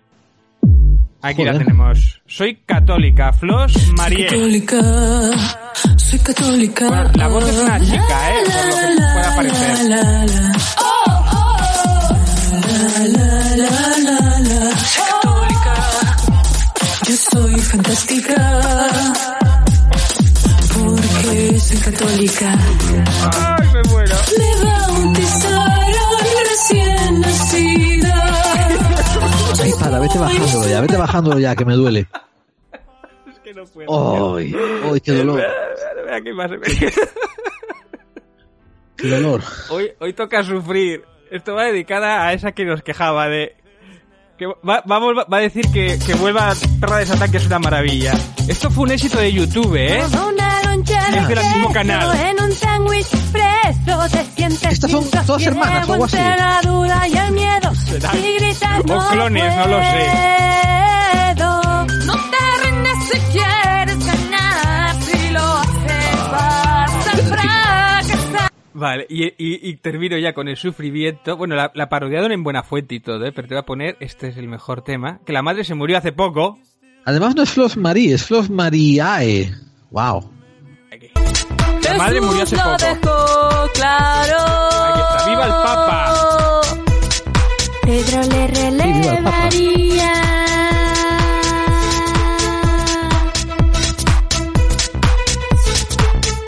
Y guiaría su rebaño. 83.000 visualizaciones. cielo Qué arte tiene, ¿eh? Bueno, y el montaje, el montaje vi- visual es espectacular. Bueno, bueno, bueno, bueno, bueno. Que bueno, el padre no sale, no sé por qué motivo. Será que el que canta bien será el padre y por eso no sale. Pero bueno, el pobre, no me quiero ni imaginar cómo solo tenga un cuarto de baño en esa casa con esas 12 mujeres ahí con tanto pelo. ¡Wow! Vas a tener que poner los links en el, en el canal de Evox después cuando lo pongamos para que la gente lo encuentre, tío. Te digo, es, es el canal de Flos Mari, Mariae. Sí, Marie oficial, sí, sí, que tiene un montón de visualizaciones, ya te digo. Tiene un montón de canciones, María, ¿eh? O sea, y de Yo la este vi nivel, una ¿eh? vez hace mucho tiempo, ¿eh? Y claro, me quedaron los ojos sangrando cuando lo vi. Pero... De este nivel, sí, sí, sí. ¿Sabes lo que me recuerda esto? Hay un programa nuevo que sale en Hulu que se llama. eh, es una parodia de Cazafantasmas. Eh, y que es, es un es un tío que instala cable, ¿no? Que se encuentra con un coleguilla, ¿no? En el trabajo nuevo y resulta que encuentran casos dentro de casas, casos un poco forteanos, inexplicables y fantasmales. Ah, Eh, me dices, de, de los de... Sí, sí, sí, sé quién me dices, sí, sí. La estuve no me acuerdo el nombre. Ah, sí. Es de que, los de zombies, barba, ¿verdad? Es de los de Zombies Party y los de Arma Fatal y todo eso. Bueno, aquí las traducciones en, en español de las películas.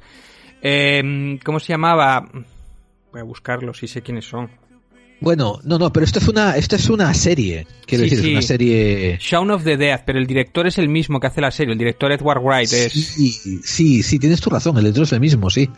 Pero la serie es algo así como. Se titula algo así como. ah, Paranormal Investigator o algo así, se llama así el- la serie. La tengo. la- Y, y, y trabaja, ¿sabes quién? El actor este, el que hizo La Naranja Mecánica. Sí, ya es muy mayor, sí. eh, Malcolm McDowell. Malcolm McDowell.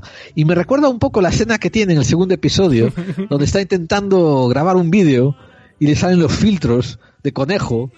Y para colmo está sin pantalones y se levanta. y sale el viejo en calzoncillo con el filtro de conejo intentando apagar el vídeo. Sí. Y como se le sube al canal del hijo, que es el hijo del canal de fantasmas y no sé qué, consigue más visualizaciones que, que todas las que tuvo el hijo durante la historia del canal. Mira, es Through Seekers, algo así. Through, Seekers. sí, Yo sí, vi sí. tres o, dos o tres capítulos, vi. Y te acuerdas de esta escena que te conté, ¿no? Sí, De sí, cuando- sí, estaba graciosa, está Que creo que es el capítulo segundo. Y el hijo dice, ¿pero qué ha hecho mi padre? ¿Qué me ha subido al canal? Y, de- y dice, hostia, 300.000 visualizaciones, de puta madre. Mira, hablando, estaba buscando, había otra serie también que es egipcia, que estaba en Netflix sobre fenómenos paranormales, que la estaba buscando, ah, se llama Paranormal, y no estaba mal, está, tenía una puesta en escena muy curiosa, porque además eh, pega mucho el, el decorado egipcio o árabe con, con, con eso de terror y con oscuridad y con un poco así barroco y tal, y era curiosa esa serie, tampoco es que fuera ninguna maravilla, pero me, me llamó la atención de que una serie egipcia, pues yo es la primera que veo y más en, en Netflix, que me parece muy bien que hagan series en, que paguen Netflix series en todos los países, ¿no? Donde tal, que no sea solo americano. Estaba curiosa esa. Tengo un Easter egg. Ajá. Un Easter egg, ok. Una sorpresilla. Ajá. Sí, sí, sí, sí. Eh, con- Inesperada. Las muñecas de famosas se dirigen al portal. Uy, qué recuerdos de mi infancia. El niño es familiar y Jesús en el pesebre parece que tiene fiebre. Nochebuena de horror, Navidad infecciosa. Quédate mejor en casa, la COVID es infecciosa. ¡Ole! Es mi consejo para mi hija, para que estas navidades salga menos. Es de domingo, uno de los oyentes de Clave 45, que dije, lo voy a poner en Clave 45, no respondió, lo he puesto, espero que no se enfade, bueno, espero que no me demande. Es domingo. lo puso en el grupo de WhatsApp y me hacía gracia, y lo hemos puesto, lo hemos puesto. Muy bien, muy bien, muy bien. Un saludo, Domingo. Y... Se te aprecia y se te quiere, tío. Pues eso, de momento tengo alguna pijada más, pero no sé dejarlo para la semana que viene porque yo creo que ya ha saturado muchísimo. Sí, ya, ya, ha saturado ya. mucho. Que eh, sí, tirada de cordura ahora mismo hay mucha gente que ha perdido mucho. Creo que hemos perdido 20, 20 20 de los 30 oyentes que teníamos. en fin, en fin. Pero no, estuvo entretenido, ¿eh? Gracias y tal. Está, está, está bueno, está bueno. Em, está bueno. Y, a ver, ¿y qué más? ¿Tienes alguna recomendación, algún otro rollo que poner? Eh, mira, tengo correo. bueno, me han llegado mensajes de varios por varios sitios, eh, tanto por mensajes de iVoox como por Facebook. Ahora todo el mundo me habla por Bueno, tío. Facebook, ahora que empieza a ser famoso, no sé. Fíjate. Y me dicen, oye, mándame la foto de Gerald, que no sé qué, que eres tú, que no sé qué, seguro que tú lo has visto, que no sé qué. Claro, claro. Y yo les he mandado la foto que tú cuando pones la foto tuya, claro, les he mandado tu foto. Claro. Y dice que no es ese hombre, que va a ser ese, que no, que no. A ver, te voy a mandar unas cuantas para que las pases. A ver, a ver, espérate, avísame si te van llegando. A ver, Yo he ¿las- puesto, ahí, ¿las ves? Yo, yo he puesto la, la mítica, la, la, la del chico este, espérate, que, que esto... A ver, asegúrate que nadie nos ve. Yo he puesto Exactamente. esta foto. Esto para los que, esto, mira, esto está bien porque es un reclamo para los de YouTube. Otra vez, que ya lo hemos hecho la semana pasada, para que os paséis por YouTube, es un chantaje visual. Claro, claro, claro, claro. Que yo creo que te la tienes Eh, que poner de perfil por lo menos un tiempo para, para hacer la tontería. A ver, mira, esto, el programa sale por Evox el lunes. Pues me la voy a cambiar el lunes, ¿vale? En serio, la voy a dejar por, un- por, por cuatro días, a ver, a ver si me preguntan algo. Sí, me muero, tío. Como te, ¿te Sí, imaginas sí, sí. Que, te contacte, que te contacte? Oye, usurpación de identidad. A ver, veremos. No sé, como avatar no, no está, no hay ninguna ley diciendo que tienes que poner una foto personal tuya ni nada, o sea. Claro, yo puedo poner la de Brad Pitt, por ejemplo. Por eso. Y hay gente que lo hace ya, o sea. Claro, sobre todo en Tinder o algo así. Eso ya es otra historia. si le pongo Brad Pitt y después le saco yo en persona, ahí sí me demandan por, por falsa publicidad. Bueno, eh, puedo darte un par de noticias de aquí de Estados Unidos porque eh, me, me parece propio, ¿no? Eh, ¿Sabes qué ha ocurrido ayer? El 4 de diciembre. Uy, ¿me vas a dar bajona? ¿Qué pasó? A ver. No, no, te voy a dar, te voy a dar eh, risa floja. Ah. Pasó que California sometió sus votos electorales certificados. Uh. Y cuando California somete los votos electorales certificados, pues Joe Biden ya pasa de 270 oficiales certificados. O sea, que ahora Pensilvania se los dé a quien sea y los resto de los eh, de los estados se lo dé a quien sea, da igual. Eh, y yo te voy a decir otra cosa, desde un punto de vista legal está muy curioso, está muy difícil que, que algo cambie, lo digo en serio. Eh, sin embargo, en un montón de redes sociales en las que yo estoy involucrado, porque yo soy así medio ponzoñoso y me meto en sitios donde no debiera meterme, ¿no? Como por ejemplo de ultraderechas y esos grupos de WhatsApp donde hay generales retirados pidiendo que fusilen a 26 millones de españoles, ¿no? Esos sitios interesantes. Pues lo- los cuanoneros y los trumperos, los trumpeteros, pues no, sí, no os preocupéis, ahora viene el golpe de Estado y van a encarcelar a todos. Y, y, y- y te juro que me estoy oyendo a gente que habla así como si eso fuese una solución viable. Qué gente. Qué gente, tío, qué gente. Pero eh, lo digo muy en serio, ¿no? De que por lo menos oficialmente ya eh, los Estados Unidos ha certificado que electoralmente Biden es presidente. Mira, esto es la prueba irrefutable de que existen universos paralelos. El universo paralelo de Donald Trump y sus paranoias. Eso, eso no tiene cabida en este mundo. O sea, eso tiene que en otro universo que se creen que han él- ganado.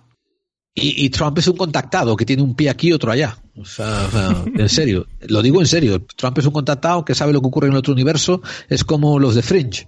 Está aquí, después va a jugar al golf a Mar-a-Lago del otro lado, después viene aquí a, a meterse con los supremacistas blancos que son amigos, y después se va al otro universo también a, yo qué sé, a hacer de las suyas, ¿no? Sí, sí, sí, sí, sí. Mira, te voy a poner lo que decías tú de los generales. Eh, un chat que de militares que habló de fusilar a 26 millones de personas que se plantearon la posibilidad de un pronunciamiento. Un chat de militares, de viejos militares, de estos viejos. ¿Te acuerdas que yo te comenté precisamente que eran los jubilados estos que eran ya pues, gente de, de 80 años o así? O más, ya muy jubilados, que son civiles a todos los efectos, no tienen ningún poder. Y estos son los que hacían este chat y tal, y decían proclamas así de ese estilo, y le habían escrito al rey en su momento a favor de la unidad nacional de España, tal y como ha puesto nuestra gente, no me queda más remedio que fusilar 26 millones, que bueno, que a ver, que es un chat privado que dicen muchas tonterías y lo que sea. De hecho, no, creo que no les van a poder hacer nada, pero bueno. Y eso es curioso lo que me acabas de añadir tú, de que no les van a poder hacer nada. Porque mm, mientras a estos generales que incitan a la violencia, aunque sean en foros eh, semipúblicos, porque vamos, tampoco es un chat privado, o si lo es. Creo no que era un grupo de WhatsApp de ellos, ¿eh? es ¿Privado? una cosa privada. Bueno, si es un grupo de WhatsApp es privado, imagino. Pero No, bueno, no eh, sé. pero, o sea, que además de incitar a la violencia y a un golpe de Estado, eh, seguramente, como dices tú, no le van a hacer nada. Hoy acabo de leer un reportaje producido por la organización llamada Free Muse, que se lee F-R-E, o sea, F-R-E-E-M-U-S-E, que quiere decir musa libre en inglés, Free Muse, que es una organización inter- internacional que defiende el derecho a la libertad de expresión artística y que ha declarado que de los países del primer mundo, España es el que tiene más artistas encarcelados desde el 2019. Y esto viene a caso, esto viene al caso de estos dos raperos, ¿te acuerdas? Sí. El Pablo Hasél y el otro, el sí, sí, sí. me no acuerdo, el acuerdo Baltonic. Sí. Baltonic. Que uno de ellos está escapado, creo que está en, en, en Bélgica, creo. Y el otro, pues está a punto de ingresar en prisión por haber cantado, por haber hecho raps donde cantan que los borbones son ladrones. Y uno está a punto de ingresar en prisión por ello. La ONG asegura que el Estado español eh, encabeza este ranking con 14 artistas en prisión. Yo desconozco a los otros 12. pero supongo que ellos podrán, voy a entrar en la página a poder leer quiénes son específicamente, porque después de, ellos está Irán, ¿eh? y después de nosotros está Irán, que tiene a 13 Qué artistas. Bien, y Turquía con 9 y Birmania con 8. Qué bien, ¿eh? Jolín. Qué gran democracia tenemos. O sea, eh, democracia no, quiere, no, no es sinónimo de libertad. Democracia es un sistema de votación participativa. Y yo siempre he dicho que con la monarquía parlamentaria España tiene muy poca democracia representativa. Mira, esta es noticia de, de hoy, 5 de diciembre de 2020. Eh, muchos de esos que estaban precisamente en el grupo de WhatsApp, 271 exmandos militares firman un manifiesto contra el gobierno impulsado por la Fundación Franco. Tienen un respaldo de entre hasta 20.000 retirados de las Fuerzas Armadas. Eh, esto viene en la noticia en el país. El texto se ha difundido, como la otra vez, parecido a lo que habían hecho la otra vez, que se lo habían mandado al rey y tal. Bueno, pues lo han difundido en las vísperas del 6 de diciembre, aniversario de la Constitución, en la que aseguran defender, pero su principal impulsor es el, es el general de división retirado Juan Chicharro, presidente de la Fundación Francisco Franco, dedicado dedicada a ensalzar la figura del dictador y, amenaza de y amenazada de ilegalización por la futura ley de la memoria democrática. Eh, pues bueno, pues así estamos. Pues bien. Sí, así estamos. Yo me he pasado bastante tiempo quejándome del trumpismo y del neofascismo en Estados Unidos y mientras tanto España pues va por buen camino y lo que es más triste eh, a España le ocurre un poquito lo que le ocurrió a Estados Unidos con las votaciones que hemos visto. Te dije que aquí han votado como 80 millones a favor de Biden, pero hay 70 millones que supuestamente están a favor de este de este pequeño Hitler homofóbico, xenofóbico y sobre todo megalómano y narcisista naranja, que es Trump. Que lo cual, o sea, lo cual me da mucha pena como país, como, como la población del país. España mientras sigan apoyando y condenando y permitiendo eh, filofranquismo, pues, eh, pues eso, así, así va, tío. Voy, a, voy, a, leer, eh, o sea, es contra el gobierno social comunista y tal. Y voy a leer los nombres de la gente que lo firma porque me gusta poner, ya que hay nombres y apellidos, vamos a decirlos, ¿no? Por si alguien los conoce, pues por lo menos que les mire mal. Que lo firman dos tenientes generales, José Pérez Alamán y José Antonio Jiménez, un almirante, José María Treviño, nueve generales de división, un contraalmirante, dos generales auditores, 18 de brigada y contraalmirante, entre otros.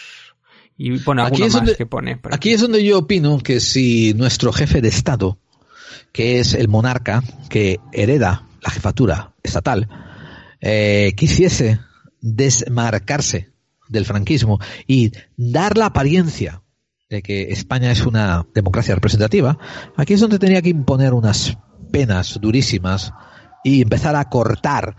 O sea, está bien que tú te vayas a tu casa y te hagas una pajote mirando la, la, foto de Franco. Está de puta madre, ¿eh? Eso es, porque eso es lo que haces tú en privacidad. Hay otros que lo harán haciéndose una paja mirando al Papa, otros uh, lo que sea. Lo que sea. Cada uno no, no, te estoy hablando de la privacidad. Otros lo harán mirando a, la, foto de la, de la mula Francis, ¿no? Cada uno en el pajote que se hace en su casa, es entre él y su polla. Hmm. Pero cuando sale a fuero público y tú tienes un cargo público y consientes que haya eh, que haya consentimiento acerca de este tipo de actitudes y este tipo de, de, de vocalizaciones, este tipo de aceptación acerca de o el franquismo o, golpes de Estado, pues eres parte del problema, porque si no lo cortas de raíz, el problema eres tú.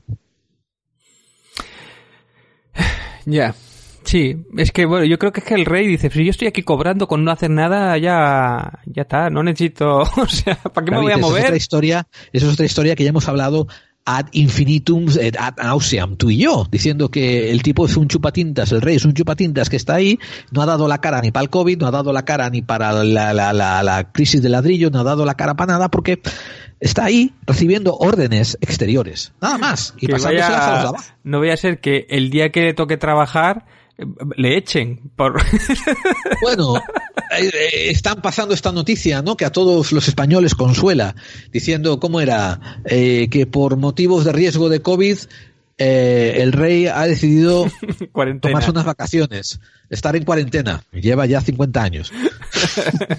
Efectivamente. No cómo era con esto harán 42 años de cuarentena. Algo así. lleva. Cacho Mira, hay otro comentario que me llama la atención, que yo no lo conozco, de Vicente Román, de, de precisamente de Luis Gonzalo Segura, del programa que hicimos, que habla el Cabo Santos expulsado del ejército por demócrata, otro posible testimonio interesante. Yo lo he buscado por internet y la verdad es que sí que dice cosas interesantes. Habría que, este habría que ponerlo en, eh, o sea, Vale, es vale. otra persona interesante, vamos. Y Vale, muy bien, ¿eh? poner en la lista de contactos, ¿no? Sí, yo creo que sí, por lo menos parece interesante. Y eh, el programa ha ido muy bien, el, del, tanto este como el de, el de Manuel Carballal, la verdad es que está teniendo muchas visitas. Dice, muy buena pinta tiene el programa, me lo descargo para pasármelo a MP3 y escucharlo luego, dice José Alba Jiménez Sánchez. Pero descárgate iVoox en el móvil y ya está. Hombre, claro, sí. Descárgate iVoox y lo escuchas ahí y además te, te guarda el MP3 y te guarda por donde vas.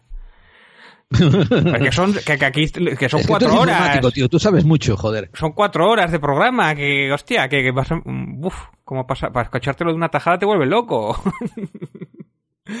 y hay muchos que me han llegado por aquí o por Facebook también cuando lo compartí, porque lo compartí en YouTube ahora este, justo hoy, por culpa de, bueno, justo aproveché que salía la carta esta de los militares y tal, y muchos me decían, pues cuando yo hice la mini en de los 80, sí, había un mogollón de corrupción, veo que todavía no ha cambiado, que sigue habiendo mucha corrupción, que tal, pero más de uno, ¿eh? Me la ha contado varias cosas de esas, ¿no? Sí, sí.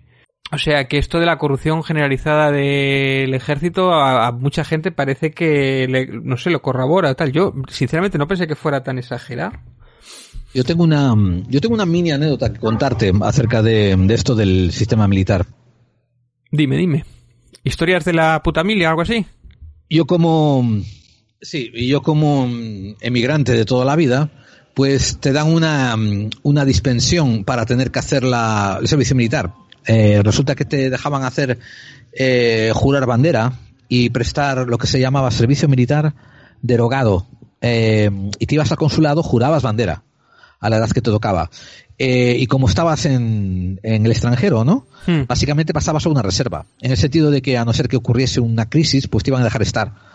Pero la diferencia era que antes, antes, en los años 80, la mili duraba un año y medio y dos años, ¿no? Eh, y el servicio este de reserva derogado para extranjeros nos duraba casi seis años o ocho años. En el sentido de que estábamos en la reserva. Había una condición rara, que era como que podía durar 10 años o hasta que cumpliese los 35, el que llegara antes, ¿no? Cualquiera de las condiciones que llegara antes. Eh, o sea, una pasada. Y, y sí, o sea, y así fue como yo hice, así como se me marcó a mí el hecho de, de- Yo de hecho tengo una cartilla militar que te dan al acabar todo este periodo, donde te pone derogado, derogado, derogado, derogado, derogado, y desde el consulado, ¿no? Yo, Esto- libré, yo libré la mili por poco, ¿eh? Yo tuve que pedir ¿Ah, dos sí? prórrogas y a la tercera ya fue cuando lo, lo, lo, bueno, lo profesionalizaron. Aún así tuve un incidente una vez en, en un bar de, de Queens, eh, un bar de, de gallegos al que yo iba mucho. No me acuerdo el nombre. Mira que yo iba mucho a ese sitio. ah, para darle un poco de publicidad, pero seguro que ya ni siquiera está abierto. Esto. Y resulta que había unos chavales nuevos, como tres chavales nuevos que no habíamos visto nunca por ahí. Estaban jugando al billar y tal, y que decían que acababan de llegar de España y no sé qué, y no sé cuánto y tal. Y, y, y- y mi amigo le preguntó algo acerca de y por qué, o sea, y qué habéis estado haciendo hasta ahora. Y dice, pues estuvimos con la mili.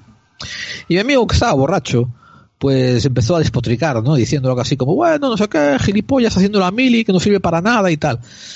Y yo me acuerdo que le tuve que ayer la boca a mi amigo, porque sentí vergüenza ajena por oír a mi amigo decir algo así. Y, y me acuerdo que le tuve que callar la boca diciendo, mira, esto, no le hagáis caso a este tío que está borracho, ¿no? Y, y le dije, y, y solo quiero que os quedéis con dos cosas, ¿no? Esto, si hicisteis algo por la patria, ¿no? Gracias. Y si no hicisteis nada, pensasteis que, que vuestro tiempo fue perdido, eh, como español os pido perdón, porque tuvisteis que perder años de vuestra vida haciendo esa gilipollez. Si vosotros sentís así. Y tal. Eh, lamento y que ojalá que algún día nadie tenga que perder tiempo de su vida en la mili en los años 80, en el 87, ¿no? Que eh, no era nada, me refiero, ya éramos parte de la OTAN, no nada, no, no hacías nada, ibas a tocarte los huevos ahí, nada más, no era, era una pérdida de tiempo y tal. Sí. Y me acuerdo que cuando subo arriba, a la parte de arriba del bar, unos camareros me dicen, oye, ahí te han invitado a cinco cervezas los de abajo y tal, no sé cuánto, que, vamos, que les tocó, ¿no? La fibra y tal.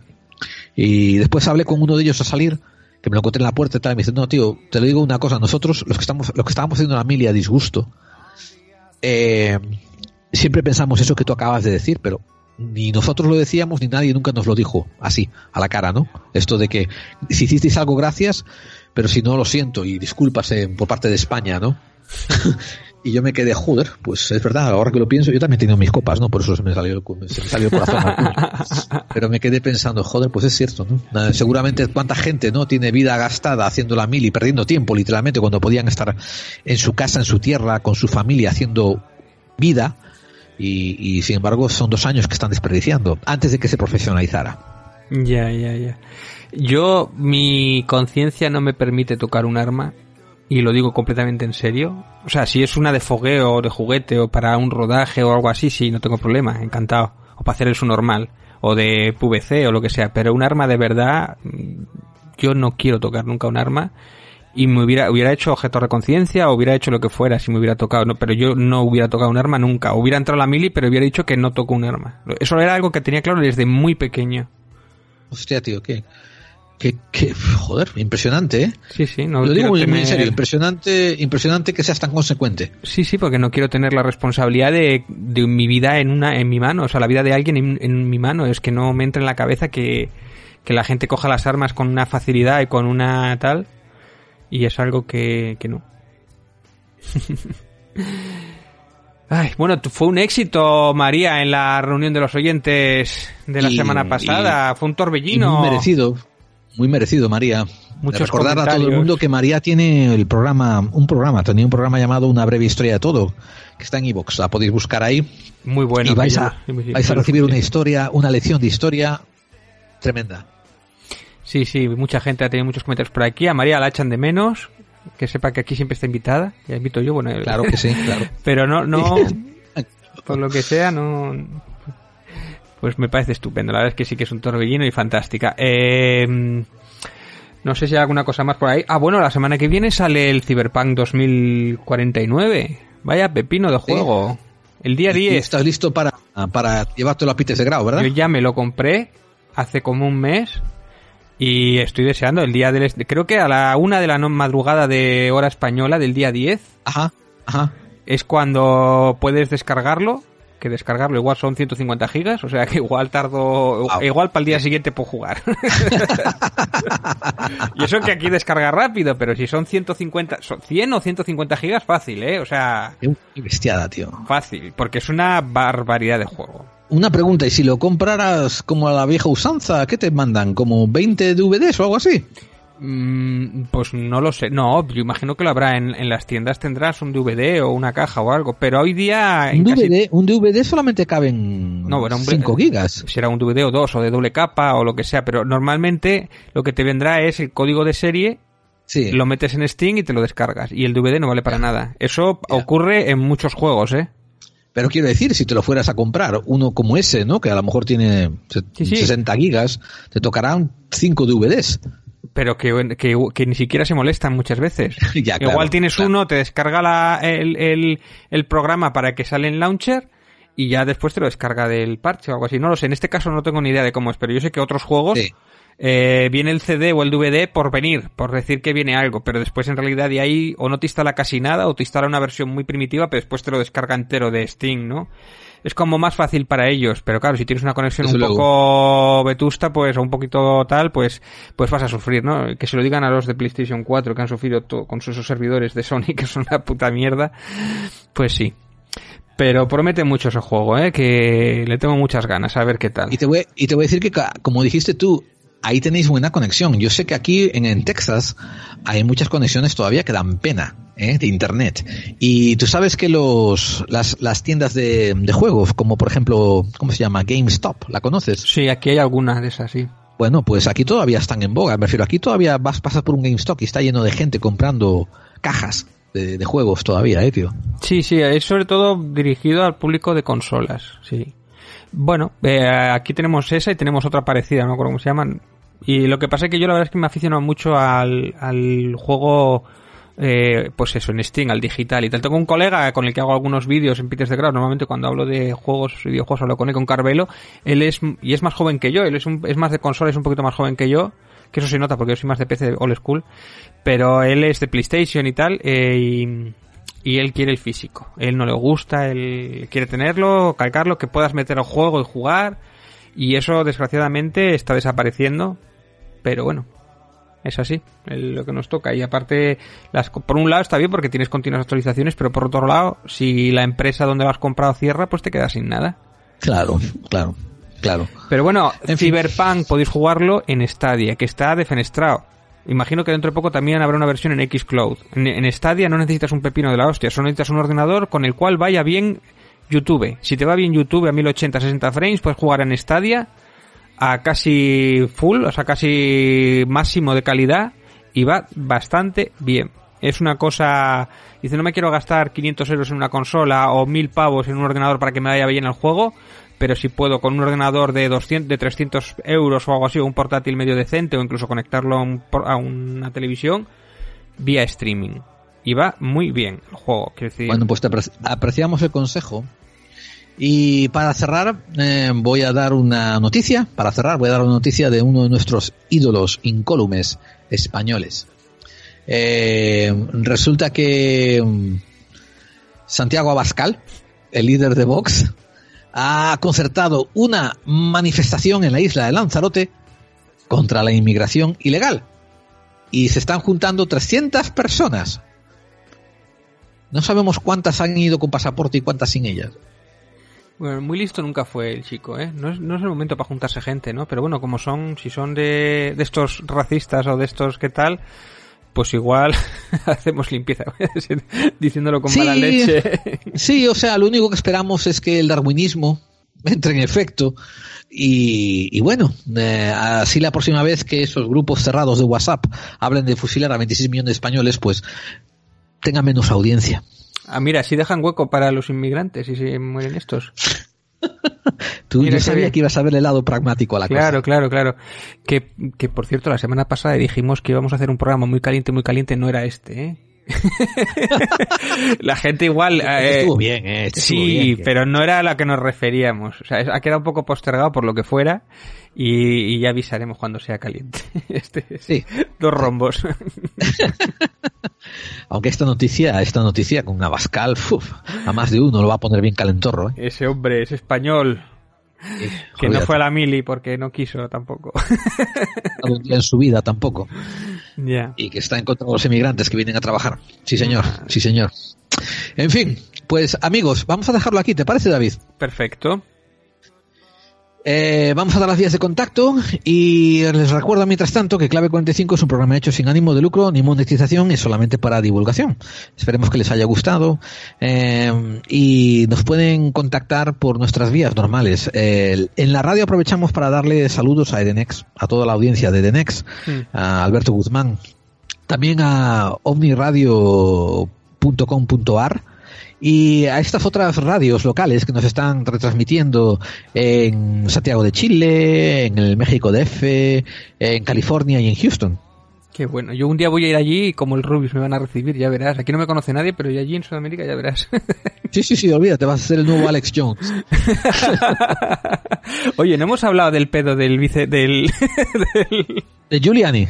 De Giuliani, pero bueno, eh, tenemos la página web clave es un caso diferente. clave45.wordpress.com tenemos también Twitter, que tenemos eh, en clave 45 y eh, también la dirección es arroba la clave 45 si no queréis eh, referenciar. tenemos en Facebook clave 45 y tenemos el grupo de buscadores de clave que tenéis que pedir permiso para entrar. Y también salimos por Spotify, por iTunes, Evox y por alguna más, ¿no? Que no tengo apuntada por aquí. Buscadnos por ahí por donde salen podcast, ahí Son- seguro que salimos. son y si no cloud. salimos, avisad. SoundCloud creo que habías puesto alguna. SoundCloud, sí. Alguna de estas. Eh, y David Santiso, debéis de ir a su canal de YouTube y suscribíos y darles likes. Yo, yo para joder a YouTube iría por todos los eh, vídeos de David y like, like, like, like, like, like, like, like, para fastidiar a YouTube. Que eso sé que al señor de YouTube le jode mucho cuando le, hace, esa like David Santiso. podéis ir al vídeo, si no lo habéis ido ya a visitar, al vídeo de Juan Lancam que tengo y podéis ver el vídeo y os descojonáis. Pero si veis los comentarios os vais a descojonar más todavía. O sea, hay mucho loco en el... Mucho loca. Mucha loca. Que las locas son... Sí, sí, te lo digo en serio. Están... Ellas son las que están más locas. Son como believers. como... Bueno, exagerado. serán fans, serán fans de la Sí, belleza sí, y son- magnetismo del señor Lancamp. Eh, exagerado las cosas que me dicen a mí, vamos. Por salvar... Para salvaguardar la... la inocencia de honra, Juan para que Lancam. no, man- sí, no mancilles la honra del señor Lancamp. Sí, sí, es acojonante. Es- o sea, si me meto con, con Justin Bieber, no me dicen tantos halagos. Es que tú eres un rojo muy peligroso, tío. Sí, sí. Pues sí, pasaros por el canal de Pites de Grau y de, de- de David Santiso y suscribíos y darle likes. Que, ¿Cuál es tu lema? Eh, mi Que- lema. Que tengo que salir de pobre. Ah, sí, sí, sí, es verdad. Sí, suscribíos cabrones que tengo que salir de pobre. Eh, cada día estamos más cerca. Estamos muy cerca de los 1780 suscriptores. Wow, venga, venga, venga, que ¡Vamos! 200 de vosotros podéis entrar en YouTube y darle ahí. a Pero una las, es curiosamente las horas, o sea, para, para empezar a cobrar en YouTube tengo que tener los mil suscriptores y creo que son 3.000 horas. Bueno, las horas las paso de sobra gracias a Juan Lancamp y a sus fans. Para algo tenía que servir el tío. sí, sí, me está haciendo un favor enorme. Y nada más, David, esto, ¿a quién le vamos a dedicar esta vez a um, Clave 45? Eh, pues, pues no tenía pensado. Tenía un vídeo por ahí, pero, pero claro, ahora queda, queda cojo porque. Pues, pues Tengo- se lo podemos. eh, hay se aquí una, podemos- mo- aquí una movida con uno, con, con un humita, con José Luis Cabacho. Y bueno, ya te lo contaré. Al, al humita este que se llama Alien Oyaga. Eh, si lo buscáis por. Igual la semana que viene hablo. Vale. Muy heavy. Vale, pues um, la semana que viene entonces os daremos detalles, ¿no? De esto del Humita Oyaga que, que, que tiene aquí David. Lo estás- lo estás viendo. Eh, sí, estoy viendo, me está enseñando la pantalla y no sé si reírme o llorar. Eh, pe... Wow. En fin. Ah, vale. En YouTube lo veréis, señores. eh, Hay otro recipiente para que vayáis y piquéis. Clickbait. Por, clickbait. por ahora, por ahora yo le voy a dedicar este programa a Santiago Abascal y a sus amigos en Lanzarote que para joder al gobierno seguramente se van a quitar las máscaras y se van a dar un montón de morreos entre ellos Eso. eh, para, para demandar la libertad de los ciudadanos españoles. A todos esos ornitólogos, ¿no? Los del, que les gustan los, los pollos. Aficionados a la ornitología. ornito- Exactamente, una reunión, una convención de ornitólogos. no sé si lo he dicho bien.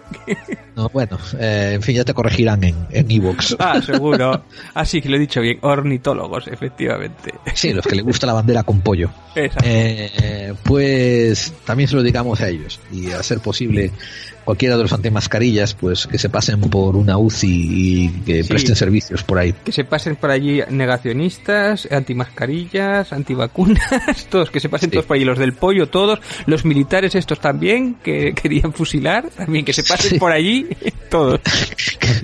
Han perdido una oportunidad única para manifestarse todos sin mascarillas en Lanzarote todos juntos. En fin. Pues nada más.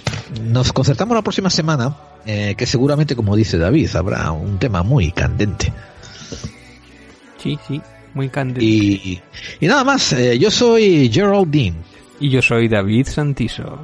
Y los, nos vemos dentro de siete días en Clave 45, el programa para aquellos que intuyen. Que las conspiraciones existen. Hasta pronto, amigos. Adiós.